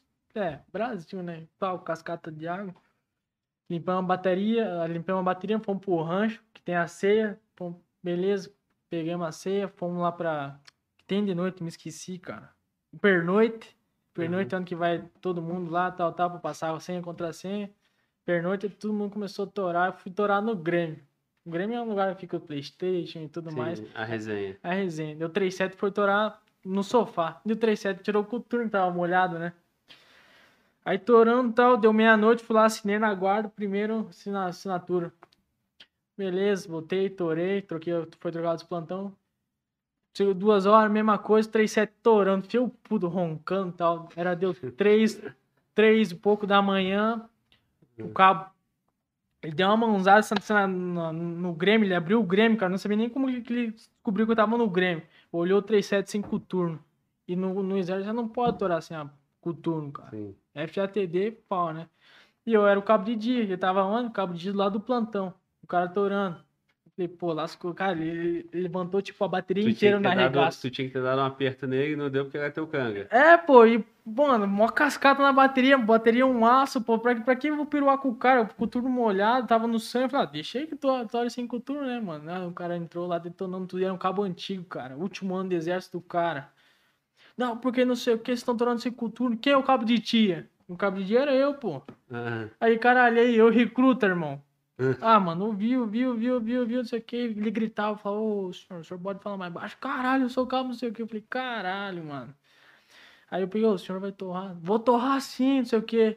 Aí, vou Já- torrar é. da torrada parte. é FATD, entendeu? Aí eu falei, caraca, mano, essa- vou perder a praça. Já fiquei cabulando já. Fez tudo planejado, Fiz né, tudo irmão? pla- Pra sair redondo. Passei redondo o bagulho, falei, caraca, mano. Aí, uma madrugada inteira matutando, matutando. Eu falei, ah, mano, que, que desgrama e tal.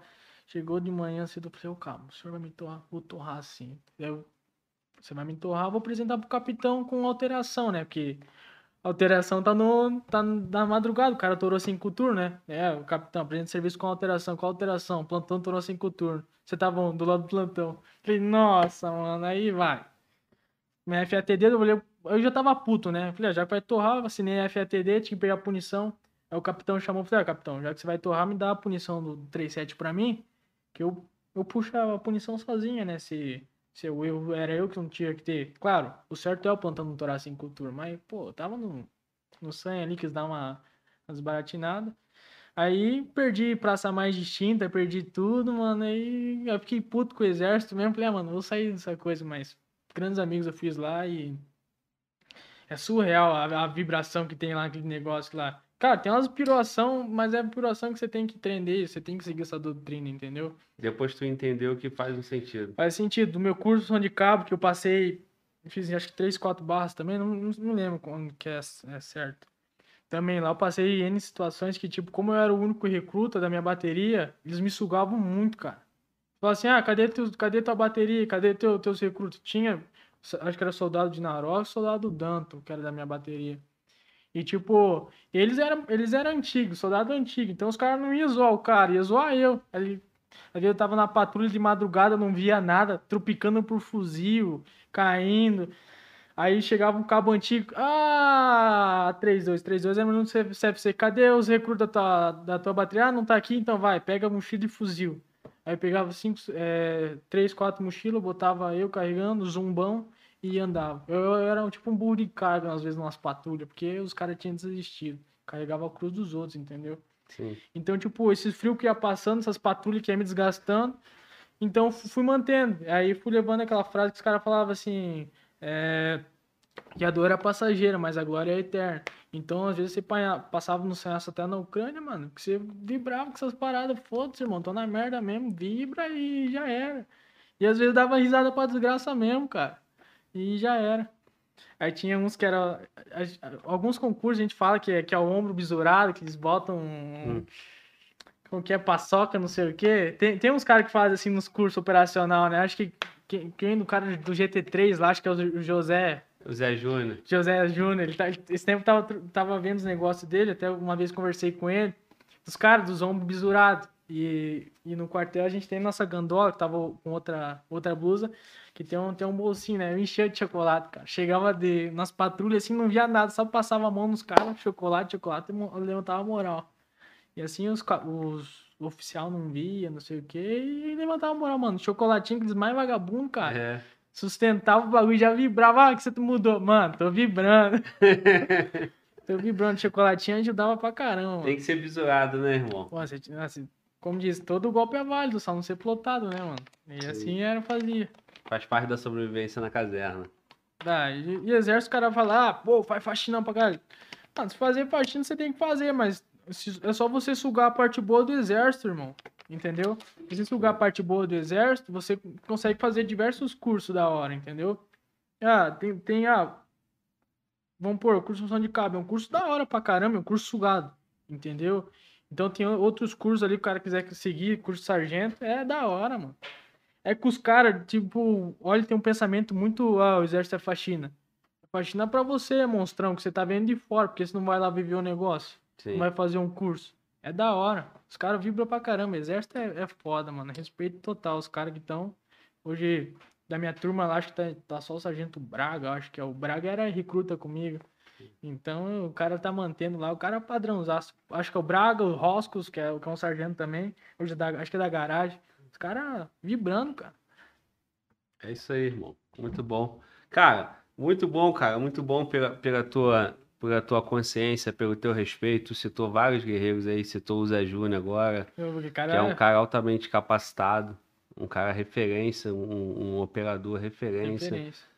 E mostra que tu realmente vibra, cara, com, com, com a vontade de, de, de, de seguir esses caras que são referência pra você. Essa tua consciência, essa tua humildade, saber o, o teu momento, o que tu buscou. Então, meu irmão, tô satisfeitão. Bora pra cima. Obrigado, obrigado aí pela tua vinda. Obrigado por tu ter dividido a experiência com a gente. Chegou o burgão aí? Chegou. Caraca, quem que foi lá bu- Vamos ver. correndo buscar? O baiano, baiano, fala aí, baiano, fala aqui que né? Pode. Aí, tá vendo? Vamos comer um burgão, vamos tomar um refri, vamos tocar uma resenha. Pode falar agora. Vai pagar a freca comigo? Vai bancar? Pago, pago, pago, Vamos- pago. Pô, mas tu, tu falou meio desanimado, Pago, irmão. pago, eu pago. Vibrando, coisa, porra, irmão. meu irmão. Mas tem, mas tem que pagar junto, olha lá. Não, aí tu Tem vai fazer pagar nosso junto. esquema. Não, irmão. mano. Tem, Tu vai fazer todo mundo tem que esquema. cair junto. Um cai, todo mundo Não, cai. meu irmão, Essa aqui, é- aqui, meu irmão, compromisso. Quem quiser vir comigo, venha. é... Exato. Menos eu, hein? Entendeu? Tirou da Venha. reta. Menos Venha, eu. que nós vamos vibrar. Entendeu? É, vamos lá. É, Superchat do Thiago Moura mandou aí 20 reais pra gente. Obrigado, Thiago, aí pelo apoio ao nosso Se canal. tem alguém aqui. E só sinalizar aí a galera que tem conteúdo lá no Telegram. o Thiago não deixou pergunta, não? O Thiago. Deixou, mas você filtrou, é Eu isso? filtrei. Tá bom. Com Thiago, respeito. desculpa aí, vamos respeitar a autoridade da Luana. Ela, ela, ela, ela sabe proteger o canal e a nossa. É. Então fala. Então, só, só sempre- para dar uma satisfação ao camarada, espero que você entenda. É isso aí. Sim. É, aqui a gente preza sempre pelo respeito aos nossos convidados, acima de tudo, né, Glauber? E, Thiago, obrigada pelo apoio ao canal. Espero que você não fique chateado comigo, nem com a equipe toda, nem com o Não, Glauber. é, você já é tá sempre falado. muito bem-vindo é. aqui, E tá? outra coisa, irmão, eu, eu, eu respeito, eu respeitei o, o, o, o, o Nicolas, meu irmão, papo reto, tá? É, siga, irmão. Não cometa erro. Com Né? certeza. E, meu irmão, não tem nada melhor do que o tempo e muito trabalho. Bora pra cima, cara. Entendeu? Fazer o melhor sempre. Nada melhor que muito tempo e muito trabalho para quem, para quem, para quem possa te criticar, para quem possa, porra, não acreditar. E eu quero ver tu vibrando lá na polícia, siga o caminho sempre certo. Aproveita essa experiência que tu sentou na mesma cadeira que os caras aí, meu irmão. Assombroso, o cara é. E, e volta aí lá na frente depois para contar a experiência aqui no Brasil, dentro da, Positivo. dentro da polícia. Exatamente. Fala, Luaninha. O Vibramos, Coronel. Coronel Vasconcelos tá falando que amanhã quer hamburgão também. Ah, então já sabe, né? Menos um problema, né? Menos A gente fica às vezes na dúvida, né? O que, que nós vamos servir pro convidado. Exatamente. Então, amanhã tem burgão. Tem hamburgão. Eu, eu já tô acostumado mesmo, eu já tô aqui, ó, no shape de hambúrguer Uhum. pizza. Se não fosse essas flexõezinhas aí, meu irmão. Quero saber se o coronel vai pagar comigo de, Será? de punho cerrado. Olha aí, coronel. Fala, fala pra gente aí no chat agora. Vai hein? pagar, pô, vai pagar. O cara, o cara é, é operacional, vai pagar. Eu já sei que vai pagar. É isso Coronel aí. É brabo. isso aí. Glauber, zeramos por aqui. Beleza. Rapaziada, meu irmão, satisfação. Fechou? Tamo junto. Obrigado. Valeu pela oportunidade. Bora pra cima sempre. É isso aí, meu irmão. É... Pô, tu não falou tua rede, cara. Tua rede social. Tchá ULG. É difícil, né? Tchá. É, T é o teu é sobrenome. o sobrenome. Acho que é até mais fácil de deixar. T-S-C-H. A. U-L-G. ULG. ULG é o quê? Unidade Lobo Guará. Tá, entendi. Beleza. Então, tá aí, tá na descrição, né? É isso aí. Rapaziada, aqui comigo, meu irmão, vibrando. Mais um dia. Eu sou o Farol, você tá no Farol Podcast. Nosso podcast acontece três vezes por semana, sempre ao vivo, às 19 horas, domingo, terça e quinta. Hoje é quarta-feira, é um episódio extra, um episódio para dar a oportunidade. Nossa agenda tá fechada, graças a Deus, até as próximas duas semanas. E aí foi a forma da gente poder receber o Nicolas, tá bom? Então, um conteúdo que a gente queria muito trazer aqui no canal. Foi uma experiência sensacional. Abrimos um podcast quarta-feira. Podemos abrir podcast quarta-feira da semana que vem também. É o nosso dia Coringa, tá bom? Então, você que acompanha o nosso podcast, saiba que domingo, terça e quinta estaremos aqui ao vivo. Se você estiver numa quarta, se tu pensa assim, será que o Globo está ao vivo? Vou lá ver. Será que o Fala Globo está vibrando? Vou lá ver. Vai que a gente está aqui também. Acompanha o nosso podcast em todas as redes sociais para que você saiba da nossa agenda e dos dias que estaremos ao vivo. Lembrando que o dia padrão tradicional é domingo, terça e quinta. Glauber, aonde eu encontro a rede social do podcast? Fala Glauber Podcast em todas as redes. Esse QR Code que está aqui na tela é o nosso Telegram. Lá nós vamos passar muito conteúdo, divulgar bastante aí conteúdo dos nossos convidados. Então, hoje o Nicolas trouxe para gente vários conteúdos, várias imagens da vivência dele lá na Ucrânia e vai estar tudo lá no nosso Telegram, beleza? Então te convido para ir lá ver mais, saber mais e é isso aí. Amanhã tem mais Fala Glau Podcast. É isso aí. Eu sou o Fala Glau e você está no Fala Glau Podcast, vibrando mais um dia, episódio 126. Tamo junto e Fala, Glauber!